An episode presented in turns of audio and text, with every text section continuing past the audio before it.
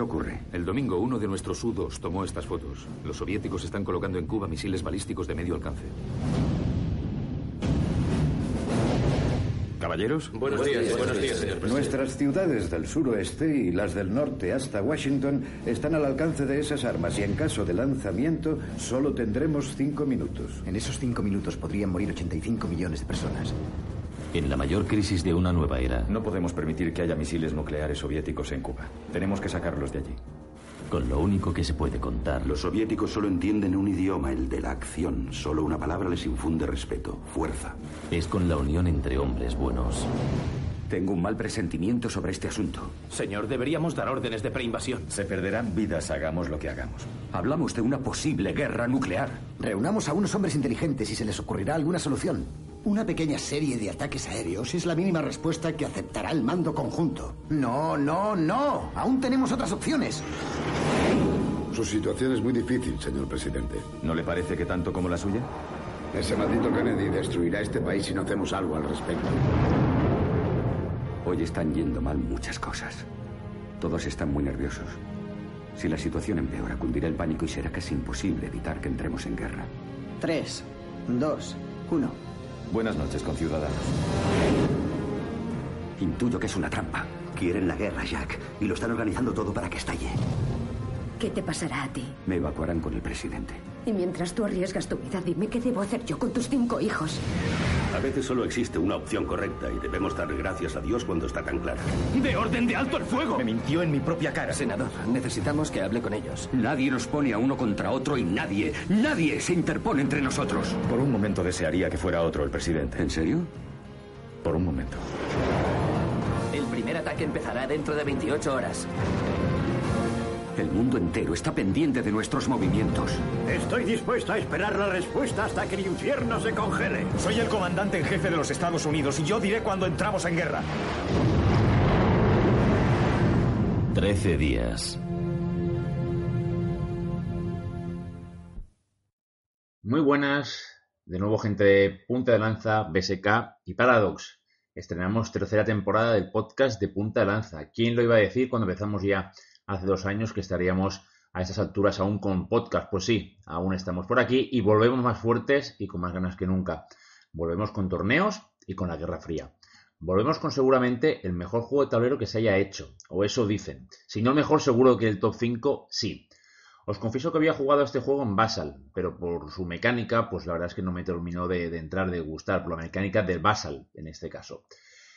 Pero una vez salió en PC, el de que bastantes horas, bastantes, muchas horas y muchas partidas perdidas contra la IA, muchas horas de aprendizaje, muchas horas de aprender cartas y cómo jugarlas, y aún estoy en ello, y al fin tener el placer, el inmenso placer de poder decir que al menos sé jugar, que no quiere decir ser ningún máster ni ningún crack, simplemente sé jugar. Pero claro, mis horas de Steam, eh, pues me han costado. En total, pues ahora mismo llevo 97 horas, que no está nada mal y eso no hemos empezado el torneo.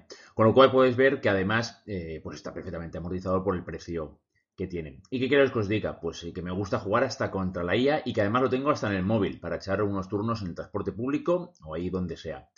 Un fantástico juego del cual además hoy mismo eh, empezamos un torneo. Para ser concretos hemos alargado dos días. Tenía que ser hoy, pero hemos alargado dos días, con lo cual es el domingo. Empezamos un torneo con treinta y pico valientes de distintos foros, al cual, por esto mismo, aún estáis eh, a, tiempo de, apuntaros. Así que te pasaros por el hilo. Y si después de escuchar este podcast eh, os ha picado el gusanillo, que seguro y espero que sí, pues aún tenéis tiempo hasta domingo a las 9 de la noche para, para apuntaros. Así que la fecha del viernes, como ya rectifiqué en el hilo, no es correcta. Gracias a los participantes y gracias a Debir Iberia, que nos ha patrocinado el torneo una vez más. Y como siempre para el ganador de dicho torneo, por ahí diciembre más o menos, tendrá un regalo en forma de juego de tablero eh, enviado a su casa de forma gratuita, que en este caso será el Combat Commander, cortesía, repito, de Debir Iberia, que ha tenido el, favor, la gracia de volvernos a patrocinar esa tercera edición del torneo. Os invito a aprenderlo, a aprender de su magia y de su encanto, dejaros llevar por la tensión de cada turno y ronda, por la tensión de sus DEFCON y, por ejemplo, también de la carrera espacial. Y también, como no, a los que pues no quieran apuntarse al torneo, pues a seguirlo, a seguir ese torneo Y como siempre en esta tercera temporada, escuchad de nuevo este podcast de Punta de Lanza. Estaremos otro año escolar con vosotros hasta verano del año que viene, si Dios quiere. En este podcast, el podcast de Punta de Lanza, el podcast vuestro. Música Santi. Y antes de presentaros a nuestros tertulianos, os paso a comentar novedades del foro que vienen un poco cargaditas, eh, porque hay mucha cosa del, de este mes y medio que hemos estado sin contacto. Como siempre, recordad los canales habituales para contactar con nosotros, que son puntalanza.net como portal y dentro de esta podéis encontrar el foro. También podéis encontrarnos en Twitter, en la cuenta arroba pdlwargames y en Facebook en la cuenta Punta de Lanza Wargames. Siempre se me olvida también YouTube, en el canal Punta de Lanza todo junto, espacio Wargames. Hablando de YouTube, eh, de canal Punta de Lanza, tenéis eh, tres que son los más recientes.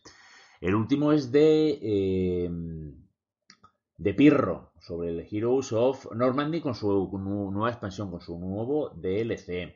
Después tenéis uno hace un poquito más de tiempo, del War in the Pacific de la mano de Trascott. El War in the Pacific, perdón, eh, ya sabéis que últimamente el foro tiene bastante movimiento dentro de lo que es el War in the Pacific. Eh, os animo como siempre a pasaros, eh, hay mucho movimiento en cuanto a guía, mensajes, a dudas, eh, tenéis ya no solo este vídeo de Trascot en PDL, sino también los míos para iniciaros. os animo también a otro juegazo a, a, seguirlo. Y por último también, pues uno que hizo servidor, uno que hizo yo mismo sobre el Longsword Tabletop Tactics, que es un juego que está mejorando y está siendo upgradeado día a día con parches nuevos, con adiciones nuevas un par de vídeos sobre lo que es el juego y una partida contra la IA. Esto referente a VideoArs en la web de Punta de Lanza. Otras novedades, bueno, volver a repetir el torneo nuestro de Punta de Lanza del Twilight Struggle, que hasta domingo a las 9 aún tenéis tiempo de apuntaros, patrocinado por De Viriberia, repito. Publicación del juego de tablero, Santa Cruz 1797.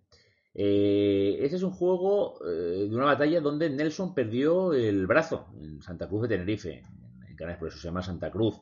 Y un compañero del foro, eh, Seado2, eh, Iván, pues eh, lo ha hecho y por fin lo ha visto publicado. Tenéis un hilo en, la subsección de juegos de tablero donde se explica, donde se ven las cartas, el tablero, etcétera.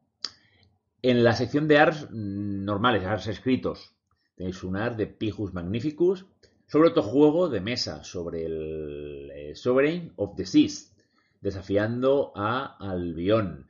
Sovereign of the Seas es un juego de tablero de Compass Games diseñado por Stephen Newberg. Eh, un poquitos turnos, creo que hay gente de la 12 BDI que está jugando y bueno, pues simplemente Pijus lo que hace pues bueno, es, narrarlo. Por cierto, la 12 BDI me comenta que ellos también han empezado temporada, aquí todo el mundo empieza temporada escolar septiembre, julio y que están como siempre pues a disposición de reclutar nueva gente para esa temporada, que os apuntéis, ya sabéis, Arma 3 el clan español de la 12 BDI, con muchísima gente de Punta también dentro.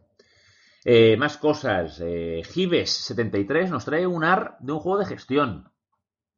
Capitalism Lab. Eh, ese es un juego, ¿os acordáis del 1 y el 2 que salió hace muchos años? Pues hace, no sé, 3, 4, 5 quizás, salió esta secuela bastante remozada para sistemas operativos nuevos, con algunas mejoras, algunos añadidos, con un interface un poquito más dentro de todo hoy en día.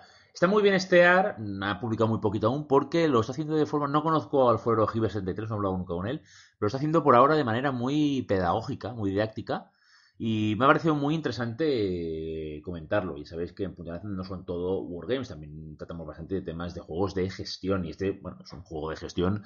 Los que acordáis de Capital 1 y 2, pues un juego de gestión por excelencia.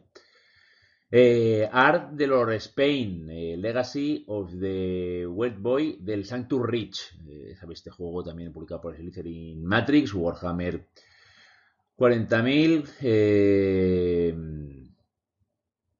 bueno, pues un sobre, sobre este juego. otro art de Oswin. en este caso, se llama Lemanoir el AR y se basa sobre el juego que creo, estaba pensando ahora que ya había alguno de NPG Sergio, si no recuerdo mal. igual estoy de memoria, ¿eh? eh The Low and Load Van of Heroes. Eh, me suena que había algo, no lo sé, igual me estoy equivocando. ¿Vale? también pasaros porque también está la verdad bastante, bastante interesante. Y como os digo, los he dicho antes, los video arts del canal de punta de lanza. Por último, que me lo dejaba, por último que me lo dejaba, en el foro del Blue Bowl también mucha actividad después de un parón. Ya sabéis que aparte ser una expansión nueva ahora, eh, se llama eh, Blue Bowl 2 Legendary Edition, si no recuerdo mal. Bueno, hay nuevas ligas en formato de divisiones. Creo que hay primera, segunda y tercera división, o cuarta incluso diría, no sé, eh, hay tres o cuatro. Eh, pasaros a seguirlo porque está bastante, interesante y bueno, pues no sé si aún hay plazo para apuntarse o no, pero bueno, pues si os pica el gusanillo, pues se ha remozado de esta manera, lo está llevando Dormu junto con Niesu, eh, si no recuerdo mal, y alguna gente más y bueno, vuelve a tener bastante actividad, aprovechando pues también esta, esa nueva expansión que ha salido. Y bueno, pues eh, seguro que me dejo alguna cosilla más, pero por ahora las novedades de, del foro, de este mes y medio de ausencia, pues a, grosso modo serían estas. Y ya, y ya, para terminar y entrando en materia, como siempre, os presento a los tertulianos de hoy.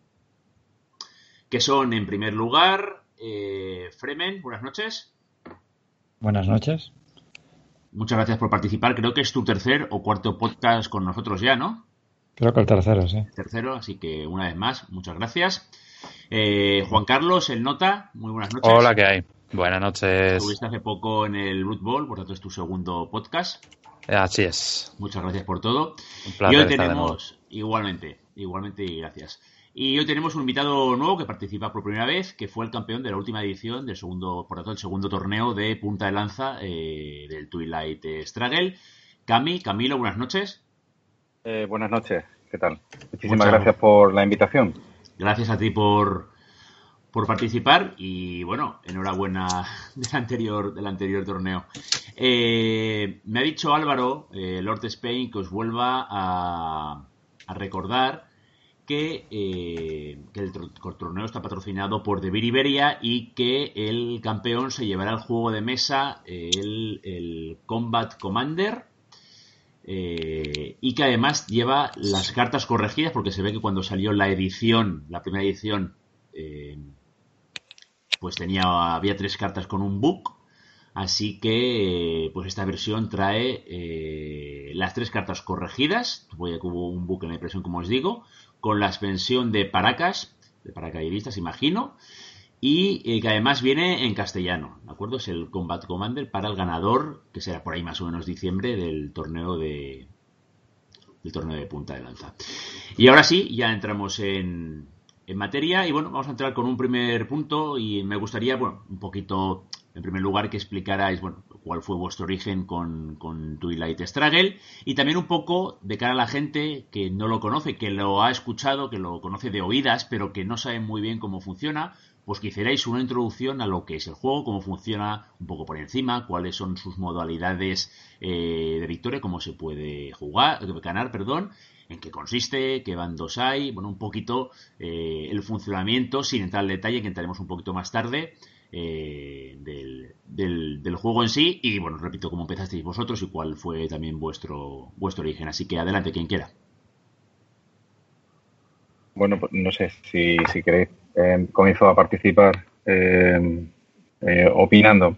Yo redescubro de nuevo los juegos de mesa hace cinco años y había estado un tiempo, siempre me han gustado de pequeño y, bueno, pues por la batalla del destino lo dejo de lado y lo vuelvo a descubrir hace cinco años. Y en una de esas quedadas que nosotros hacíamos con un club aquí en Sevilla, eh, una tarde de viernes me encuentro con unas personas que estaban con un tablero del Twilight, eh, era una versión que era en inglés y se le había regalado a un, marine norteamericano a un amigo mío. Y eh, la verdad que me quedé fascinado simplemente con, al observar el, mapa, la relación que tenían de los países unos con otros, el, el fondo histórico, empecé a ver las cartas que tenían fotos, eh, momentos históricos, eventos, y la verdad que me quedé un poco sorprendido, ¿no? Y gratamente. Y a partir de entonces, pues eh, quise investigar eh, pues el juego a fondo. Y, y tiene una, una versión clara que es las cartas tienen una relación con, como decía, con eventos históricos de la Guerra Fría Eh, a mí me apasiona, la, me apasiona, apasiona la historia y eh, luego el hecho de plasmar esos eventos en el tablero, utilizar los puntos y avanzar en, la, en los años de la duración de la Guerra Fría, desde el, la caída del muro, bueno, desde el, que se acaba la Segunda Guerra Mundial, eh, ya temáticamente me había ganado el juego. Y luego cuando empecé a aprender a jugar, eh, me, gustó muchísimo más porque era el tipo de juego que yo, bueno, pues eh, siempre me había fascinado a la hora de plantearme jugar un juego de mesa, un juego de dos, eh, histórico, eh, que la forma de ganar puntos, un poco también tiene lo que es el, el faroleo, el, el, estar muy concentrado, el saber lo que estás haciendo, el medir los tiempos, el conocer las cartas, saber cuándo van a salir, puntuaciones, eh, ese equilibrio, esa tensión que tiene el Twilight. Eh, también porque los que han hecho el juego, los autores, pues han plasmado muy bien eh, ese paralelo de lo que es ganar puntos a través de, lo, de los turnos con unas operaciones militares, lo que es el DEFCON, que puede bajar y provocar en uno de los jugadores la, la guerra nuclear. Es decir, el, el tema fascinante, ¿no? Y hay mucha gente que, que, que, le echa para atrás el juego porque es evidente que hay que conocer las cartas para, para empezar a disfrutar del juego. Pero eh, si te gusta la historia y te gusta este tipo de juego, yo creo que te lo tienes que tomar como un conocimiento del mismo, de los eventos, eh, y vas, disfrutando. A mí me ocurrió y, hay muchos jugadores que yo conozco que también lo han hecho así, pasar esa barrera del conocimiento de las cartas y eh, plantearte a conocer en profundidad lo que, lo que es el juego. El juego básicamente, pues dura de lo, que es el año 45, como decía, que acababa la Segunda Guerra Mundial hasta el 89, por la caída del muro de Berlín, y eh, se divide el juego en 10 turnos, eh, y cada de esos 10 turnos hay tres eh, tipos de guerra, hay guerra inicial, guerra media y guerra final. Eh, cada turno consta al principio, sobre todo, de la guerra inicial de una carta de cabecera que los dos jugadores muestran al principio eh, boca abajo y se revelan a la vez. Luego jugarían seis cartas más. A partir de la guerra media serían siete y eh, hay alguna ocasión en la que aparece un 8 en, el, en, el, en la ronda porque el americano hay una carta que activa la posibilidad de jugar esa octava carta en un, eh, un turno. Eh, la manera de jugar es, eh, primero hay que conocer muy bien el, mapa. El mapa está dividido lo, los continentes de Europa, Oriente Medio y Asia, que son los continentes que se van a puntuar en la guerra inicial. Es decir, que esas puntuaciones, que son cartas que en un momento en el que la presenta el, el jugador, va a haber una puntuación.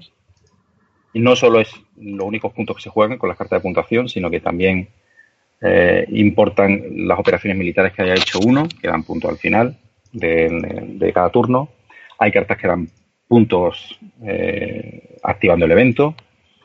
Eh, hay, maneras de obtener los puntos también en la, una carrera espacial, que es algo que también resulta bastante atractivo y lo veo muy curioso dentro de lo que es el juego y entrar un poco en la temática de lo que es la Guerra Fría. Y eh, eh, bueno, a la hora de, jugar las cartas, pues tienes la posibilidad de jugarlas. Hay cartas eh, que son o del bando americano, otras cartas que son del bando soviético, y hay unas cartas que se juegan. El, el evento puede activarlo cualquiera de los dos, pues son cartas que pueden utilizarlas los dos. Maneras de utilizarlas. Eh, hay cartas con eventos americanos, hay cartas con eventos rusos, y hay cartas, como decía, con eventos para, para los dos. Las cartas eh, se reparten, es decir, que no el jugador ruso va a jugar las cartas rusas, ni el jugador americano va a jugar las cartas americanas, se reparten y eh, hay que jugarla, hay que saber jugarla. Eh, el evento, aunque juegue uno con un bando, el, americano, y saque una carta con un evento soviético, pues el evento soviético se va a ejecutar. El, el, el americano, en este caso, que echa esta carta, va a determinar si el evento se juega antes o después. Eso es muy importante en el, en el juego. Igual pasa con el soviético. Eh, saca carta americana, juega el evento, el americano seguro, eh, decide si se juega antes o no. Luego, las cartas que pertenecen a la propia nación pues uno va a decidir si jugar los puntos de esa carta o activar el evento. Hay muchos eventos que al activarse desaparecen del juego y hay otros que no. Y eh, se puede jugar como puntos las cartas de evento y vuelven a salir, en, entran en el mazo de descarte y se vuelven a trabajar y vuelven a salir con el tiempo. Si toda esta mecánica entre sí, que en principio puede, puede echar para atrás también, eh, uniéndola a lo que es el, el, tener conocimiento de las cartas, eh, es, es, es, una barrera que yo veo que mucha gente pues le, le, impide avanzar en el conocimiento del juego y lo termina desechando para, para, para los restos y me parece una pena porque es un grandísimo juego que me ha dado horas de, auténtico placer y, y, bueno, pues invito a que poco a poco lo conozcan, que siempre que se puedan ayudar o eh, encontrar al jugador más experto que pueda un poco adentrarle en, el, en los entresijos del juego, explicarle. Y, y, como he escuchado en muchos foros y también me ha pasado a mí, es decir, al principio perder muchas partidas, tomar anotaciones, eh, empezar a saber jugar, medir los tiempos de, los ritmos de la partida y, en definitiva, pues bueno, eh, lograr la victoria o aprender de la derrota en cualquier caso, ¿no? Uh, ganaría el jugador que primero obtiene 20 puntos eh, automáticamente. También eh, por control del continente europeo, es decir, eh, cada continente se divide en países conflictivos y no conflictivos. En este caso sería eh, tener todos los conflictivos y, en conjunto más países que, el otro rival, ganaría automáticamente también. Y otra manera de, ganar o perder que es esta muy peligrosa y hay que tener en cuenta durante toda la partida, es no provocar la guerra nuclear, es decir, no, no bajar el DESCON a, a, uno. Que lo puede hacer uno mismo sin darse cuenta o hacer que el otro lo provoque, pero el jugador activo sería el responsable de decir eh, de la victoria ¿no? del, del otro. Y básicamente, pues, un poco en conjunto la visión genérica de lo que es el, el juego. Lo que pasa es que a la hora de, echar muchas partidas a un nivel de jugadores que, eh, que me he encontrado con Steam o, o, en, o en, otros campeonatos, pues el, el, el, nivel de partidas es bastante bueno y, y es como realmente se disfrutan las partidas en esos momentos, ¿no? En principio, no sé si me he extendido mucho o, o, no, o básicamente está bien la pues aplicación. Porque, bueno, pues, está, estamos más y por un poco compartir. Sí, a, a, ahora entran. Eh, gracias, Cami, por esta, por esta buena intro. Eh, adelante, nota o Fremen, quien queráis. Bueno, yo mismo. ¿Qué tenemos que decir? ¿Cómo nos introducimos en el juego? Sí, claro. explicado Cami. Sí, un poquito como introducir y bueno, si quieres añadir bueno, algo yo... a la explicación de cambio de funcionamiento, pues adelante también. Sí. No, yo, yo eh, me inicié en este juego simplemente de un, de un, modo distinto. O sea, yo seguía, soy muy aficionado a los, a los juegos de GMT, lo, lo que ellos llaman Card Drive System, o sea, sí. que se juegan con cartas, que son juegos de bar games, pero que tienen un mazo de cartas que provocan eventos aleatorios y se juegan. Entonces vi el juego este, que realmente es que tampoco se puede considerar un bar game, el Twilight Struggle. Es una, no. una, especie de mezcla rara entre Eurogame, Bar Game. Es muy especial, es, es, único en ese sentido. Entonces yo eh, vi este juego y por razones que no vienen al caso, el caso es que yo no lo podía jugar en presencial. Entonces, como yo usaba Basal, la herramienta Basal muy, muy a menudo, pues empecé a jugarlo a través de Basal y bueno, me encantó. Me enganchó desde el primer momento por las mismas razones que Cami, realmente, porque a mí me interesa mucho la época de la Guerra Fría y, y los eventos estos pues, históricos. Y es un juego, a mi juicio, es tremendamente adictivo. O sea, yo cuando empecé es que era una partida tras otra, eh, sin parar. O sea, no, es, no, puedes parar.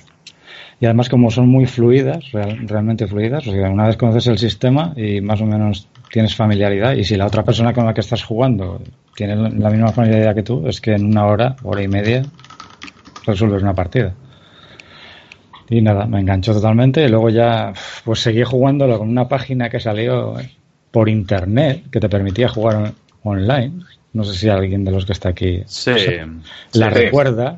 Sí. Que creo que la regentaba una, un, un, hombre que creo que era polaco. Y que, la- y, bueno, lo hizo sensacional y creo que durante dos años estuvo funcionando esa página. Y se- de vez en cuando se colgaba, pero vamos, que se te permitía jugar ahí y yo era, vamos, un enganche total, estaba todos los días jugando en esa página. Y luego ya cuando GMT anunció que lo iba a sacar en un ordenador, pues ya nada. Yo también lo tengo, aún así, en, en tablero, aunque nunca lo he podido jugar con nadie, pero lo tengo. Porque quería verlo, quería palparlo y tal. Eh, eh, eh, yo nunca lo he jugado en presencial, aunque sospecho, es, es como un comentario personal, que debe ser bastante farragosa, porque en el, en el ordenador, bueno, cualquiera que haya jugado al Twilight Struggle sabe que pierde un montonazo de tiempo con los marcadores de, de control de los países. Subiéndolos, bajándolos, o sea, uno más dos, más tres, bueno, sabéis a lo que me refiero. Sí, sí. Entonces, claro, todo eso te lo ahorras con cualquier programa de ordenador. Y, y ahí ganas un montón de tiempo. Pero vamos, esto es como comentario. Y, y así es como me introduje yo. Y ahora básicamente lo juego en Steam y no lo juego de otro modo. Yo empecé también en tablero hará como 4 o 5 años. Se lo compró un amigo. Y la verdad es que un día fue a mi casa, oye, ¿quieres venir a comprar un juego nuevo? Jugaban él y su mujer. y la verdad es que a mí también, pues claro, supongo que esto de los juegos de tablero son así. Y cuando empiezas a jugar o, los adoras o, o simplemente no te entran. A mí me entró muchísimo porque, bueno, como a vosotros dos, eh, la época histórica me parece sumamente interesante. Sumamente interesante. Jugando al juego aprendes muchísima historia. Había un montón de eventos que salen en las cartas que no conocía. Yo no conocía los cinco de Cambridge o lo del derribo del avión coreano. eh, cosas de esas, ¿no? Entonces, bueno, la verdad es que, joder, empecé a jugar y me pareció un juegazo. Bueno, me parece que a los tres o cuatro días me fui a una tienda donde suelo comprar y me, me hice con una copia. Así de fácil. Y luego salió el ordenador. Eh, yo no llegué a jugar a la página que comentabas antes, Fremen. Sí. Nunca llegué, sabía que existía, pero nunca llegué a jugar. Yo casi prefiero jugar en tablero, prefiero jugar con la otra persona delante. Y... Es que no siempre se puede hacer eso. Hombre, no siempre. Yo es que con mis amigos juego bastante a tablero. Y a veces, pues yo que sé, quedamos y tal. Y bueno. Y... Pero luego salió el ordenador y la verdad es que el ordenador está muy bien hecho. Está, el programa está muy bien hecho y además me enteré de alguna regla que no me quedaba muy clara, ¿sabes? Por ejemplo, en el de... con las cartas de Quagmire y, y tal, pues claro, yo no sabía que se te pasaba el turno también. Yo jugaba con mis amigos y tal, y bueno, perdías una carta y bueno, ya está. Luego, respecto a la mecánica, es muy novedosa. Ahora mismo, bueno, como habéis comentado, hay un montón de juegos de GMT de ese estilo, ¿no? Bueno, creo que el primero fue Aníbal versus Roma, si no me acuerdo mal. Creo que y sí. luego vino el Twilight. Y la verdad es que los dos son unos juegos tremendos, los dos. ¿Por qué han tenido más éxito estos que otros? Pues yo creo que es que están muy bien trabajados el aspecto de equilibrio, ¿no? Además, los dos iguales. Eh, aquí empieza la URSS muy fuerte, en el de Roma empieza Cartago y va decayendo en favor al otro bando. Entonces, tiene ese punto de, claro, empezar mal con, con, con Estados Unidos, aguantar lo que puedes. Y, y, luego ves que van saliendo cartas que hacen mucho daño al soviético. Y bueno, poco a poco. O sea, son dos maneras distintas de jugar. A mí me, me atrae mucho eso. ¿Sabes? Son juegos que no son simétricos, por decirlo de alguna manera. No tienes las mismas probabilidades de, al principio, bueno, o durante la duración de, la partida, mejor. Y bueno, esto es así como me, inicié. Yo también es que juego mucho a tablero con mis amigos. No tanto a Wargames, sino a otros juegos, ¿no? Algún Wargame también. De estos de GMT napoleónicos que también están muy bien. Card Dragon, por supuesto. Pues en mi caso, y para terminar con este primer punto, eh, yo sí que empecé jugando en Basal, con una persona sí. que sabía jugar de tablero. Y el módulo basal, perdóname, interrumpa, sí. es una delicia. O sea, hicieron un módulo basal tremendo. Sí, era, prácticamente era un juego. O sea, sí, sí, totalmente. Era, era prácticamente el juego. Sí, perdona. Eh, sí, no, no, no, en, en absoluto. Eh, no, el único problema que teníamos era que eh, el tema del control, ¿no? Llegó un día que, bueno, no nos acordamos de si habíamos movido el DEFCON o no habíamos movido el DEFCON. Claro, mover el DEFCON o no moverlo, pues te puede traer implicaciones importantes, ¿no? El, el, problema que tenía era el hecho de estar, como se decía antes, no sé si lo ha dicho Fremen o Cami, con el hecho de estar con los contadores, eh, si has puesto eh, todos los puntos correctamente, si has movido el DEFCON, y tal. Claro, cuando eh, me enteré que salió en PC, pues todo este tema de la automatización que te ofrece, pues evidentemente lo, lo yo para mi humilde punto de vista lo mejoraba muchísimo en el sentido que tenías que podías olvidarte de todas estas cosas y podías centrarte un poquito más en, en lo que era el juego en sí y no, oye, ¿tú has movido el Defcon? No, yo qué iba a mover, yo creo que no. Pero, pues no sé si estaba en el 2 o estaba en el 3, hombre, pues no lo mismo tener los dos que tener en el 3, ¿no? Bueno, eh, pues ayudaba un poquito. Yo creo que la, la, versión de PC y más al precio que está, pues la verdad es que es un auténtico, un auténtico chollazo, sin desmerecer ni mucho menos el juego de tablero, el poder enfrentarse cara a cara y ver la cara de tu rival cuando le troleas, y ni, ni, tampoco el modo basal, evidentemente, ¿no? Eh, ah, sí. Una cosa que, sí, eh, perdón que te interrumpa. Eh, yo, yo prefiero jugar tablero. Prefiero jugar tablero pues como juegan los jugadores de ajedrez, yo creo que ellos prefieren jugar siempre cara a cara con el rival y utilizar, yo utilizo la aplicación para entrenar. Eh, muchas, muchas partidas eh, hay una tensión, eh, observas cómo, cómo, se mueve el otro, cómo se piensa, cómo, cómo, cómo recibe los golpes o cómo tú también los, los, los das o los recibes esa tensión en ese momento es, impagable con respecto a jugar eh, a través de, Internet. Ya te digo, yo Internet sí que es muy cómodo, evidentemente. Te, te baraja las cartas, te las da, eh, los golpes cuando los das automáticamente salen los puntos que tiene, tienes que hacer los cálculos. Eso sí que es cierto, es así. Pero yo no cambio nada por una partida eh, en directo porque vivo el momento ya. Eh, nosotros es que eh, tengo la oportunidad de jugar mucho tablero porque hemos, eh, hemos hecho aquí en Sevilla muchas ligas desde hace ya muchísimo tiempo. Entonces hay gente que juega durante desde hace muchísimo tiempo y son partidas que se van comentando desde inicio. Luego la gente que está metida en la liga te va preguntando cómo van en, la guerra media, cómo hay una tensión en, la mesa. yo me llevo a partidas que yo una hora no he hablado simplemente esto aquí, hago esto y, espero, ¿no? Y es, es, es, brutal, no tiene nada, no tiene nada comparación con, con jugarlo en la aplicación de internet, la verdad. Lo prefiero. ¿Quién ha dicho antes que... ¿Ha sido tu nota que has dicho un amigo tuyo con su mujer que lo jugaba?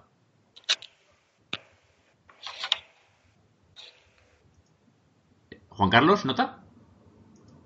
Sí, disculpa, perdóname. Eh, pues sí, sí, jugaba con su mujer, de hecho. A mí me lo comentó. He descubierto un juego, tal, no sé qué. Bueno, Susana, que es la, la mujer, la verdad es que juega mucho juego de tablero. No es una friki, ¿no? Por decirlo de alguna manera, ¿no? Pero juega muchísimo. Y entonces eh, se llama Susana, le llamamos, le llamamos Bu, ¿no? Entonces ya jugaba con la Burs, claro, obviamente.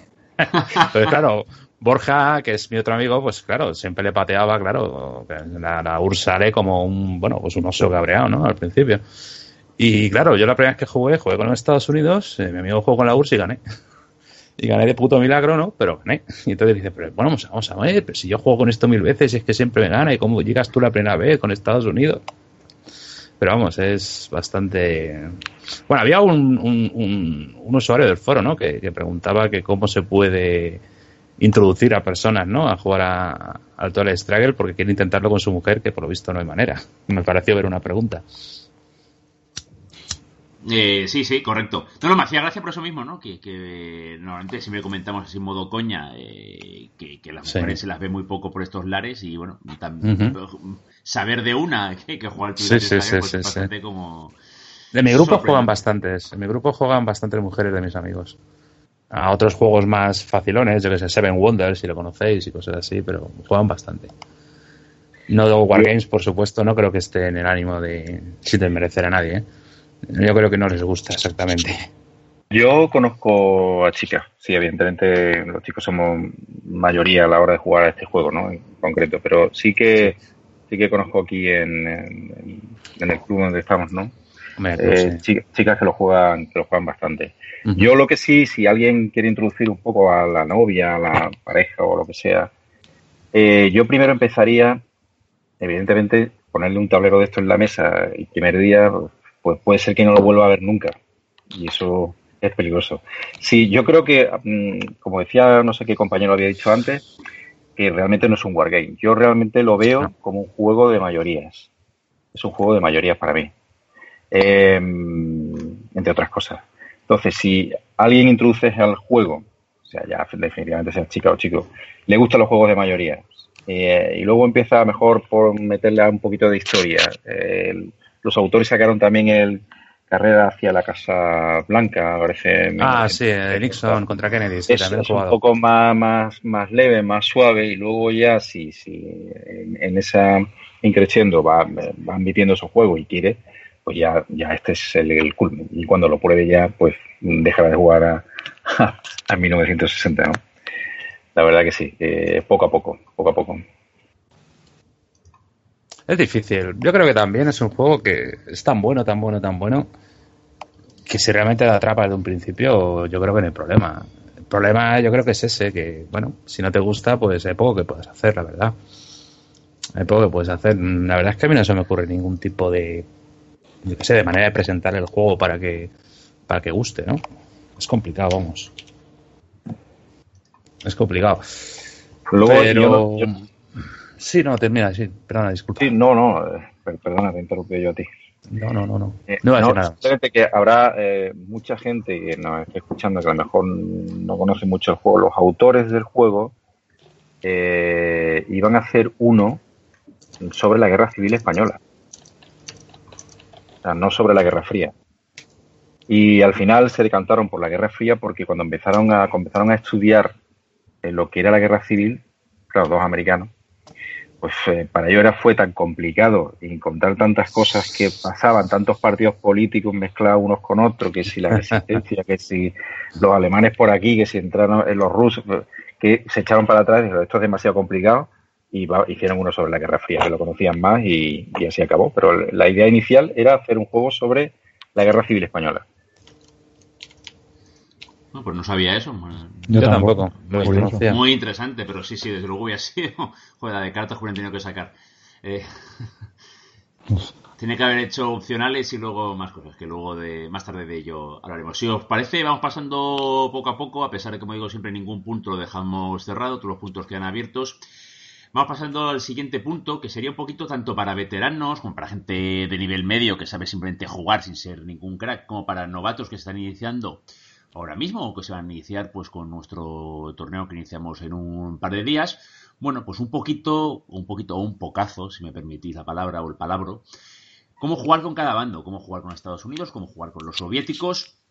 Y lo que os comentaba el otro día un poquito en, el guion, ¿no? Eh, estoy seguro, seguro que vosotros, pues, como jugadores que estáis más experimentados, cuando jugáis contra rivales, tanto en tablero como ahora en Steam, por internet, veis movimientos, veis eh, cartas, veis acciones que están mal ejecutadas o que se pueden ejecutar de una manera pues un poquito mejor, que no están eh, maximizadas en su potencial, pues eso, que no están totalmente maximizadas, que se puede maximizar mucho, mucho más. Precipitaciones, eh, se lo contado otro día a Cami, ¿no? A veces eh, el, el impulso y cuando acabas de jugarla dices, hostia, igual me debería haber esperado, debería haberlo jugado de otra manera. Bueno, ¿cómo jugáis vosotros? Evidentemente cada uno juega a su manera. ¿Cómo eh, jugar con cada bando, dependiendo, como decíamos antes, de las tres eh, etapas de guerra, la, inicial, la mediana y la tardía? Y es sobre todo eso, ¿no? Cómo utilizar lo- los eventos, las cartas, no todos, tampoco yo creo que es necesario hablar de todos, sino de los que creáis que pues, la gente utiliza peor o que la gente podría utilizar mejor de otra manera, tanto eh, de un lado como otro. Este evidentemente es el punto gordo, el punto grande del podcast, así que adelante quien quiera y bueno, el tiempo que tengáis que estar sin ningún tipo de problema. Adelante. Eh, Venga, Cami, tú mismo si quieres, Bueno, otra vez. Bueno, bueno, de acuerdo. Vale.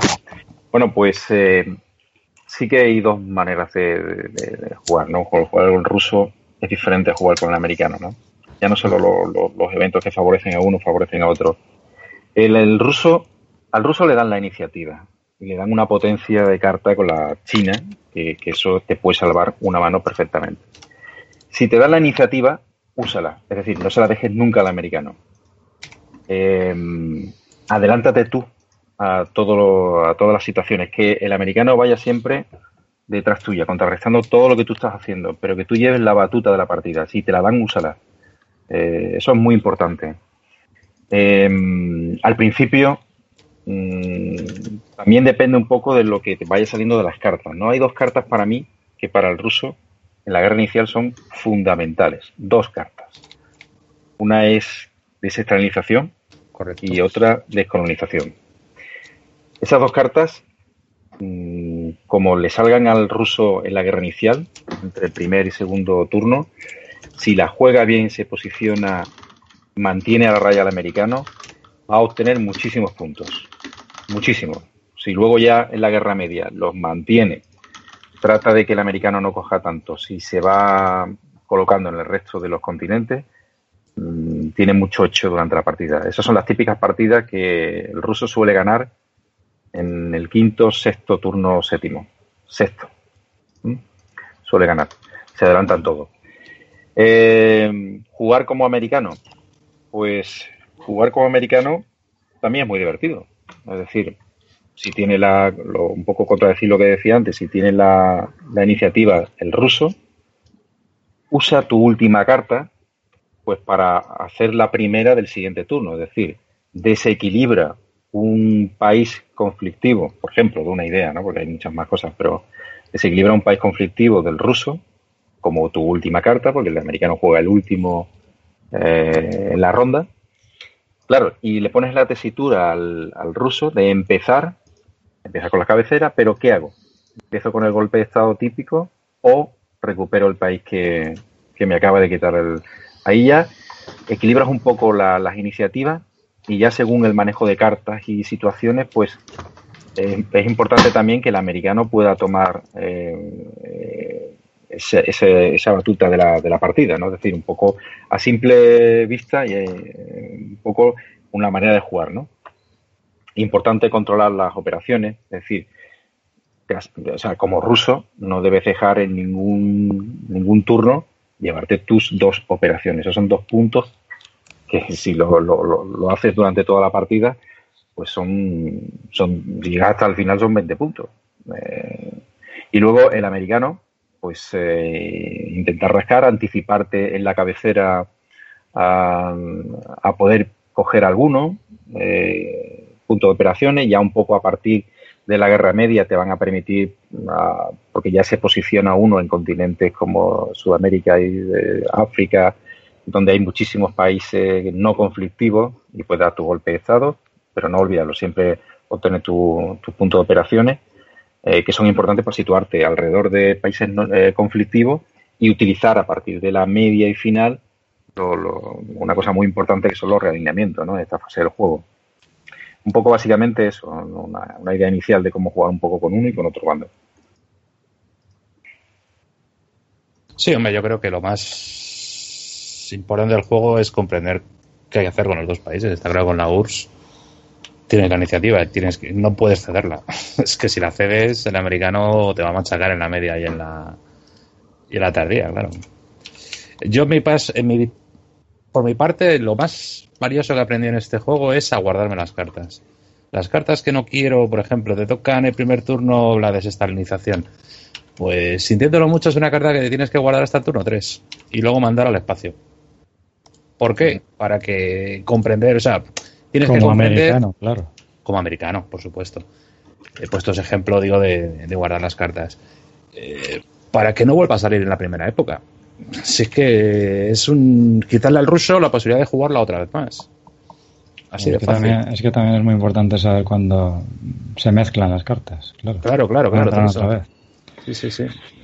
Yo al principio, claro, cuando empezaba a jugar no tenía ni idea. Y luego ya cuando empecé a meter un poco más, pues claro, es que ya sabes qué cartas no puedes prestar al otro jugador. O sea, es imposible.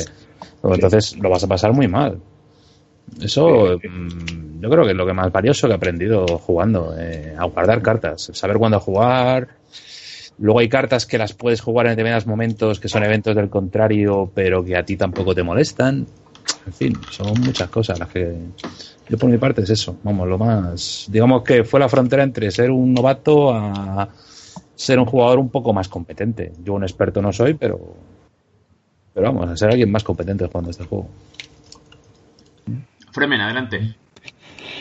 Eh, bueno, yo lo veo de un modo un poco distinto a como decía Cami, pero, pero coincido con él, evidentemente. Eh, bueno, en primer lugar, yo desde luego no me considero un buen jugador, o sea, eso lo tengo clarísimo. O sea, porque, no sé, no es la sensación que tengo. O sea, sigo porque cuando ya tienes cierta veteranía, mm, como habéis mencionado antes, cuando juegas una carta, normalmente te das cuenta inmediatamente de que no la debías haber jugado. Entonces a mí eso me, sigue pasando. Por lo tanto no me considero un buen jugador. Porque siempre acabo metiendo la pata en algún momento y, eso te puede costar una partida en, este juego. Entonces respecto a la estrategia, es que claro, sí que es verdad que es muy diferente jugar como soviético que como americano. Y, y esto es doblemente importante precisamente aquí, como estamos en, en un evento de PDL, porque siento decir que las reglas que se decidieron en el campeonato en segundo, creo que fue, este es el tercero, ¿no? El que vamos a empezar ahora. Correcto, en el pues, segundo fue pues cuando lo de más uno. Pues en el, primer, en el segundo, jugamos sin iniciativa, bueno, sin cualquier veterano ya sabe que hay diferentes condiciones de inicio y lo normal es darle al americano para compensar un poco la partida un más uno inicial de, de influencia en algún país de su elección donde ya tenga. O sea, nosotros no hicimos eso y, claro, el problema que tiene el soviético es que, como habéis mencionado, es que es un oso rabioso. Entonces, si te toca jugar iniciar como soviético tú, el americano no tiene esa ayuda inicial y a ti te sale una buena mano de cartas, como puede ser, pues, dos de las que habéis mencionado, o, una purga, le purgas al americano en el turno uno, por ejemplo. Es que prácticamente puedes liquidar al americano en, en tres turnos, o incluso antes. Yo he llegado a ver como un, una salida soviética de esas ha liquidado en el turno 2 al otro jugador. Entonces, claro, como americano, esto no pasa. El americano tiene que aguantar, aguantar. Y esperar a, pues a la Guerra Media, que es donde, donde tienes las mejores cartas. Efectivamente. Y, y, y, claro, y el americano además, eh, el juego que tiene que hacer el americano, y esto es a mi juicio, por supuesto, es un juego a largo plazo. Porque salvo que tenga la enorme suerte de que cometa algún error el soviético que le liquide la partida por DEFCON o alguna cosa así, el americano tiene que estar ahí aguantando y jugar prácticamente hasta, hasta, el, hasta el turno 10. O sea, es raro que, acabe una partida antes el americano. Puede pasar, ¿no? Pero tiene que tener mucha suerte. Eh, Complicado, sí. Quisiera comentar, si me permitís. Eh, realmente, realmente cuando se habla del punto de más del americano para equilibrar un poco la partida, todo, todo eso, sí que, se, sí que tenemos razón. Ten en cuenta que el juego está hecho eh, y basado en la Guerra Fría. La Guerra Fría, cuando, cuando acaba la Segunda Guerra Mundial, pues mm, se refleja muy bien en el juego que Rusia no quiere llegar a ningún acuerdo con nadie y quiere quedarse con todo por donde ha pasado. Es decir, eh, y es brutal. Eh, y eso se, se, se plasma. Y el americano efectivamente tiene que pensar a medio largo plazo. Pero estamos hablando de un punto más. Es decir, y además, ese punto más, eh, más del 90% de la gente lo pone, como todos sabemos, en Irán. Sí, pero, pero, perdona que te interrumpa, Cami. Eh, tú sabes perfectamente por qué todo el mundo lo pone en Irán. Y es porque la apertura del ruso es golpear en Irán y sacarte de Oriente Medio y de Asia de un plumazo. Entonces, claro. es que es un punto básico. es que ahí tienes media partida. Sí, pero eh, eh, lo, normal es que el golpe de estado te lo dé con una carta que pueda tocar de cuatro, de las hay al principio, que el primer para el primer golpe, sino de tres, sino de tres, bueno, lo pegas eh, y te quita ya el, el 2x2 de Irán, más los dos supuestamente que tienes, uno porque viene con el inicio, más el supuesto que se da para equilibrar un poco la partida, pero es que el americano vuelve a entrar ahí y se queda un poco ahí la partida y es, como tú dices también, muy importante eh, yo para mí, eh, meterse en Jordán, y muy importante ese país, que te da paso a Irak y a Arabia Saudí, y luego, porque claro, como te saque con el golpe de Estado en Irán y te saque la guerra... Y te saque eh, Suez, la Suez de crisis, te tira es, que, es, que, es que le estás dando al, ruso nueve puntos en cada puntuación de Oriente Medio. Y claro, pero, pero bueno, a eso se enfrenta el americano en toda la partida. Es decir, porque un punto más, un punto menos. Mm, yo cuando me preguntan, para equilibrar un poco la partida, ¿tú le darías un más uno al americano? Y diría que sí. Si solo es el enfrentamiento único, sí se lo daría. Yo te diría que sí, incluso le daría dos. Yo, yo, te voy a decir una cosa. en las rolofías, ¿eh? Yo, yo, mm, ¿sabes qué pasa? Que tienes que jugar mejor de, de, de americano. Lo que yo hacía es que yo he jugado eh, un tercio de mis partidas de ruso, pero dos tercios las he jugado de americano. Y jugando, entrenando en las peores condiciones. No quieren ningún tipo de ayuda ni quiero nada. ¿Por qué? Porque así realmente es como, y sufriendo y saliendo de situaciones difíciles, es como luego, si se te da una ocasión de una partida normal, que sí, que te quita eh, luego eh, de Irán el, el, ruso, pero luego te metes tú por un punto y luego eh, se arriesga a otra vez, pero te empiezas a meter tú por, Mala, eh, por Malasia y, ves qué pasa en Corea, eh, intentas meterte en Tailandia si tú conservas descolonización, es decir, y ya vas jugando un poco la estrategia del juego y adaptándote. Pero bueno, estamos hablando de un punto mmm, que el juego está hecho así, está hecho porque para que el ruso explote, será como habéis dicho aquí vosotros, como un oso rabioso, pero que hay que saber manejar la, la situación. Eh, sí, sí, por, sí, sí, sí, eso está claro, eh, Cami. Lo que ocurre es que eh, eso también lo sabes tú de sobra. Este juego, en este juego, el componente del azar también es muy importante. Es importante. Es, sí. muy importante. Entonces, sí. eh, el problema es que estamos hablando de un campeonato. Entonces, claro, si te toca una buena mano como soviético, no hay influencia. Y si te toca una mala, mala como americano, ya te puedes despedir de la partida. Esto es así. Al menos yo lo veo así. Porque me ha pasado varias veces. Uh -huh. Y puedes jugar muy bien y tal, pero es que en el turno 3 el soviético se puede poner con 18 puntos. Exactamente. Eh, sí, hay, hay, muchas partidas que sí que tienes buena mano y, y al final, el turno 5 o 6, el ruso te gana. Hay un porcentaje de partidas. Pero eso, eso pensaba yo también al principio y, bueno, sigo pensando porque es una cosa evidente, pero que cuando, vamos, yo bajo mi experiencia, ¿eh? eh no, no lo llega a ser tanto. No llega a ser tanto, tanto, tanto, tanto como parece. Sí que claro, que como el ruso tenga esas dos cartas que he mencionado antes y, tú no te metas en Irán, pues eh, la partida va a estar difícil. Eso sí es cierto. Eso sí es cierto. Pero controla, mira, yo, por ejemplo, hay, hay tres continentes de guerra inicial. Si te hace eso y se va a llevar las puntuaciones de Oriente Medio y Asia, tú te tienes que llevar a Europa sí o sí. Es decir, aunque no haya salido el de Gol ni haya salido la crisis de Suez.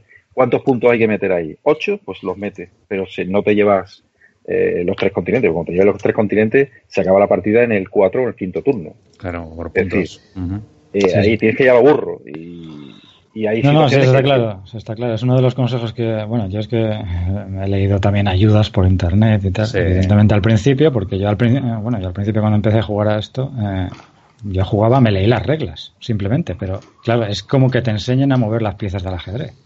Claro. Eso no significa que tú sepas jugar al ajedrez. Claro.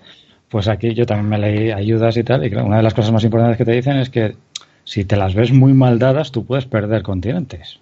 Pero lo que no puedes es perder todos los continentes. Claro. O sea, tienes que agarrarte a, a los que puedas. Si, si, tienes, si no tienes más remedio que ceder a alguno, pues lo cedes. Pero tienes que tener alguno.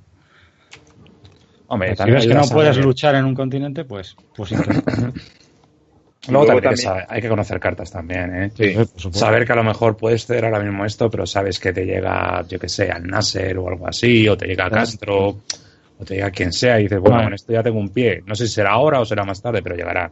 No, es que eh, y ahí también la experiencia juega mucho, porque ahora dice que mencionas la carta Nasser, para que te cuente yo una de las burradas habituales que yo hacía cuando era de novato. Claro. Una burrada habitual es que como es una carta de uno y piensas que es bastante inútil, la juegas de encabezamiento. Y claro, y te la juegas de encabezamiento y te golpean ahí inmediatamente. O sea, al principio. Claro. El turno, en el turno uno la juegas y dices, oh, venga, ahí, control, y pum, sí, ahí, te golpean. Con el 10 con el 5, ¿no? te golpean inmediatamente en el turno. Claro, sí, sí, sí, sí.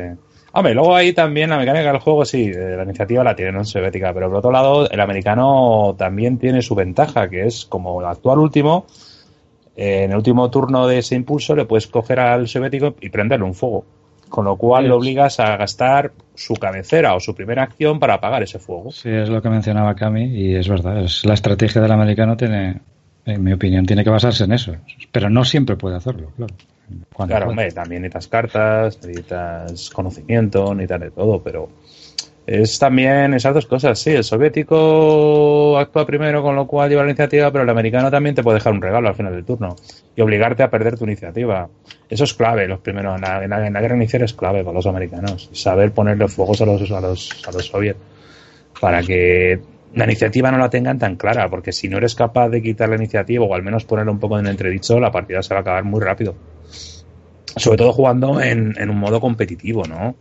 Eh, claro, yo con mis amigos no juego tan, tan, tan, tan, tan competitivo como a lo mejor jugáis vosotros en el torneo y tal, ¿no? Luego también una cosa importante es, eh, por ejemplo, tienes cartas malas tienes puntuaciones que tienes perdida por dos puntos, por...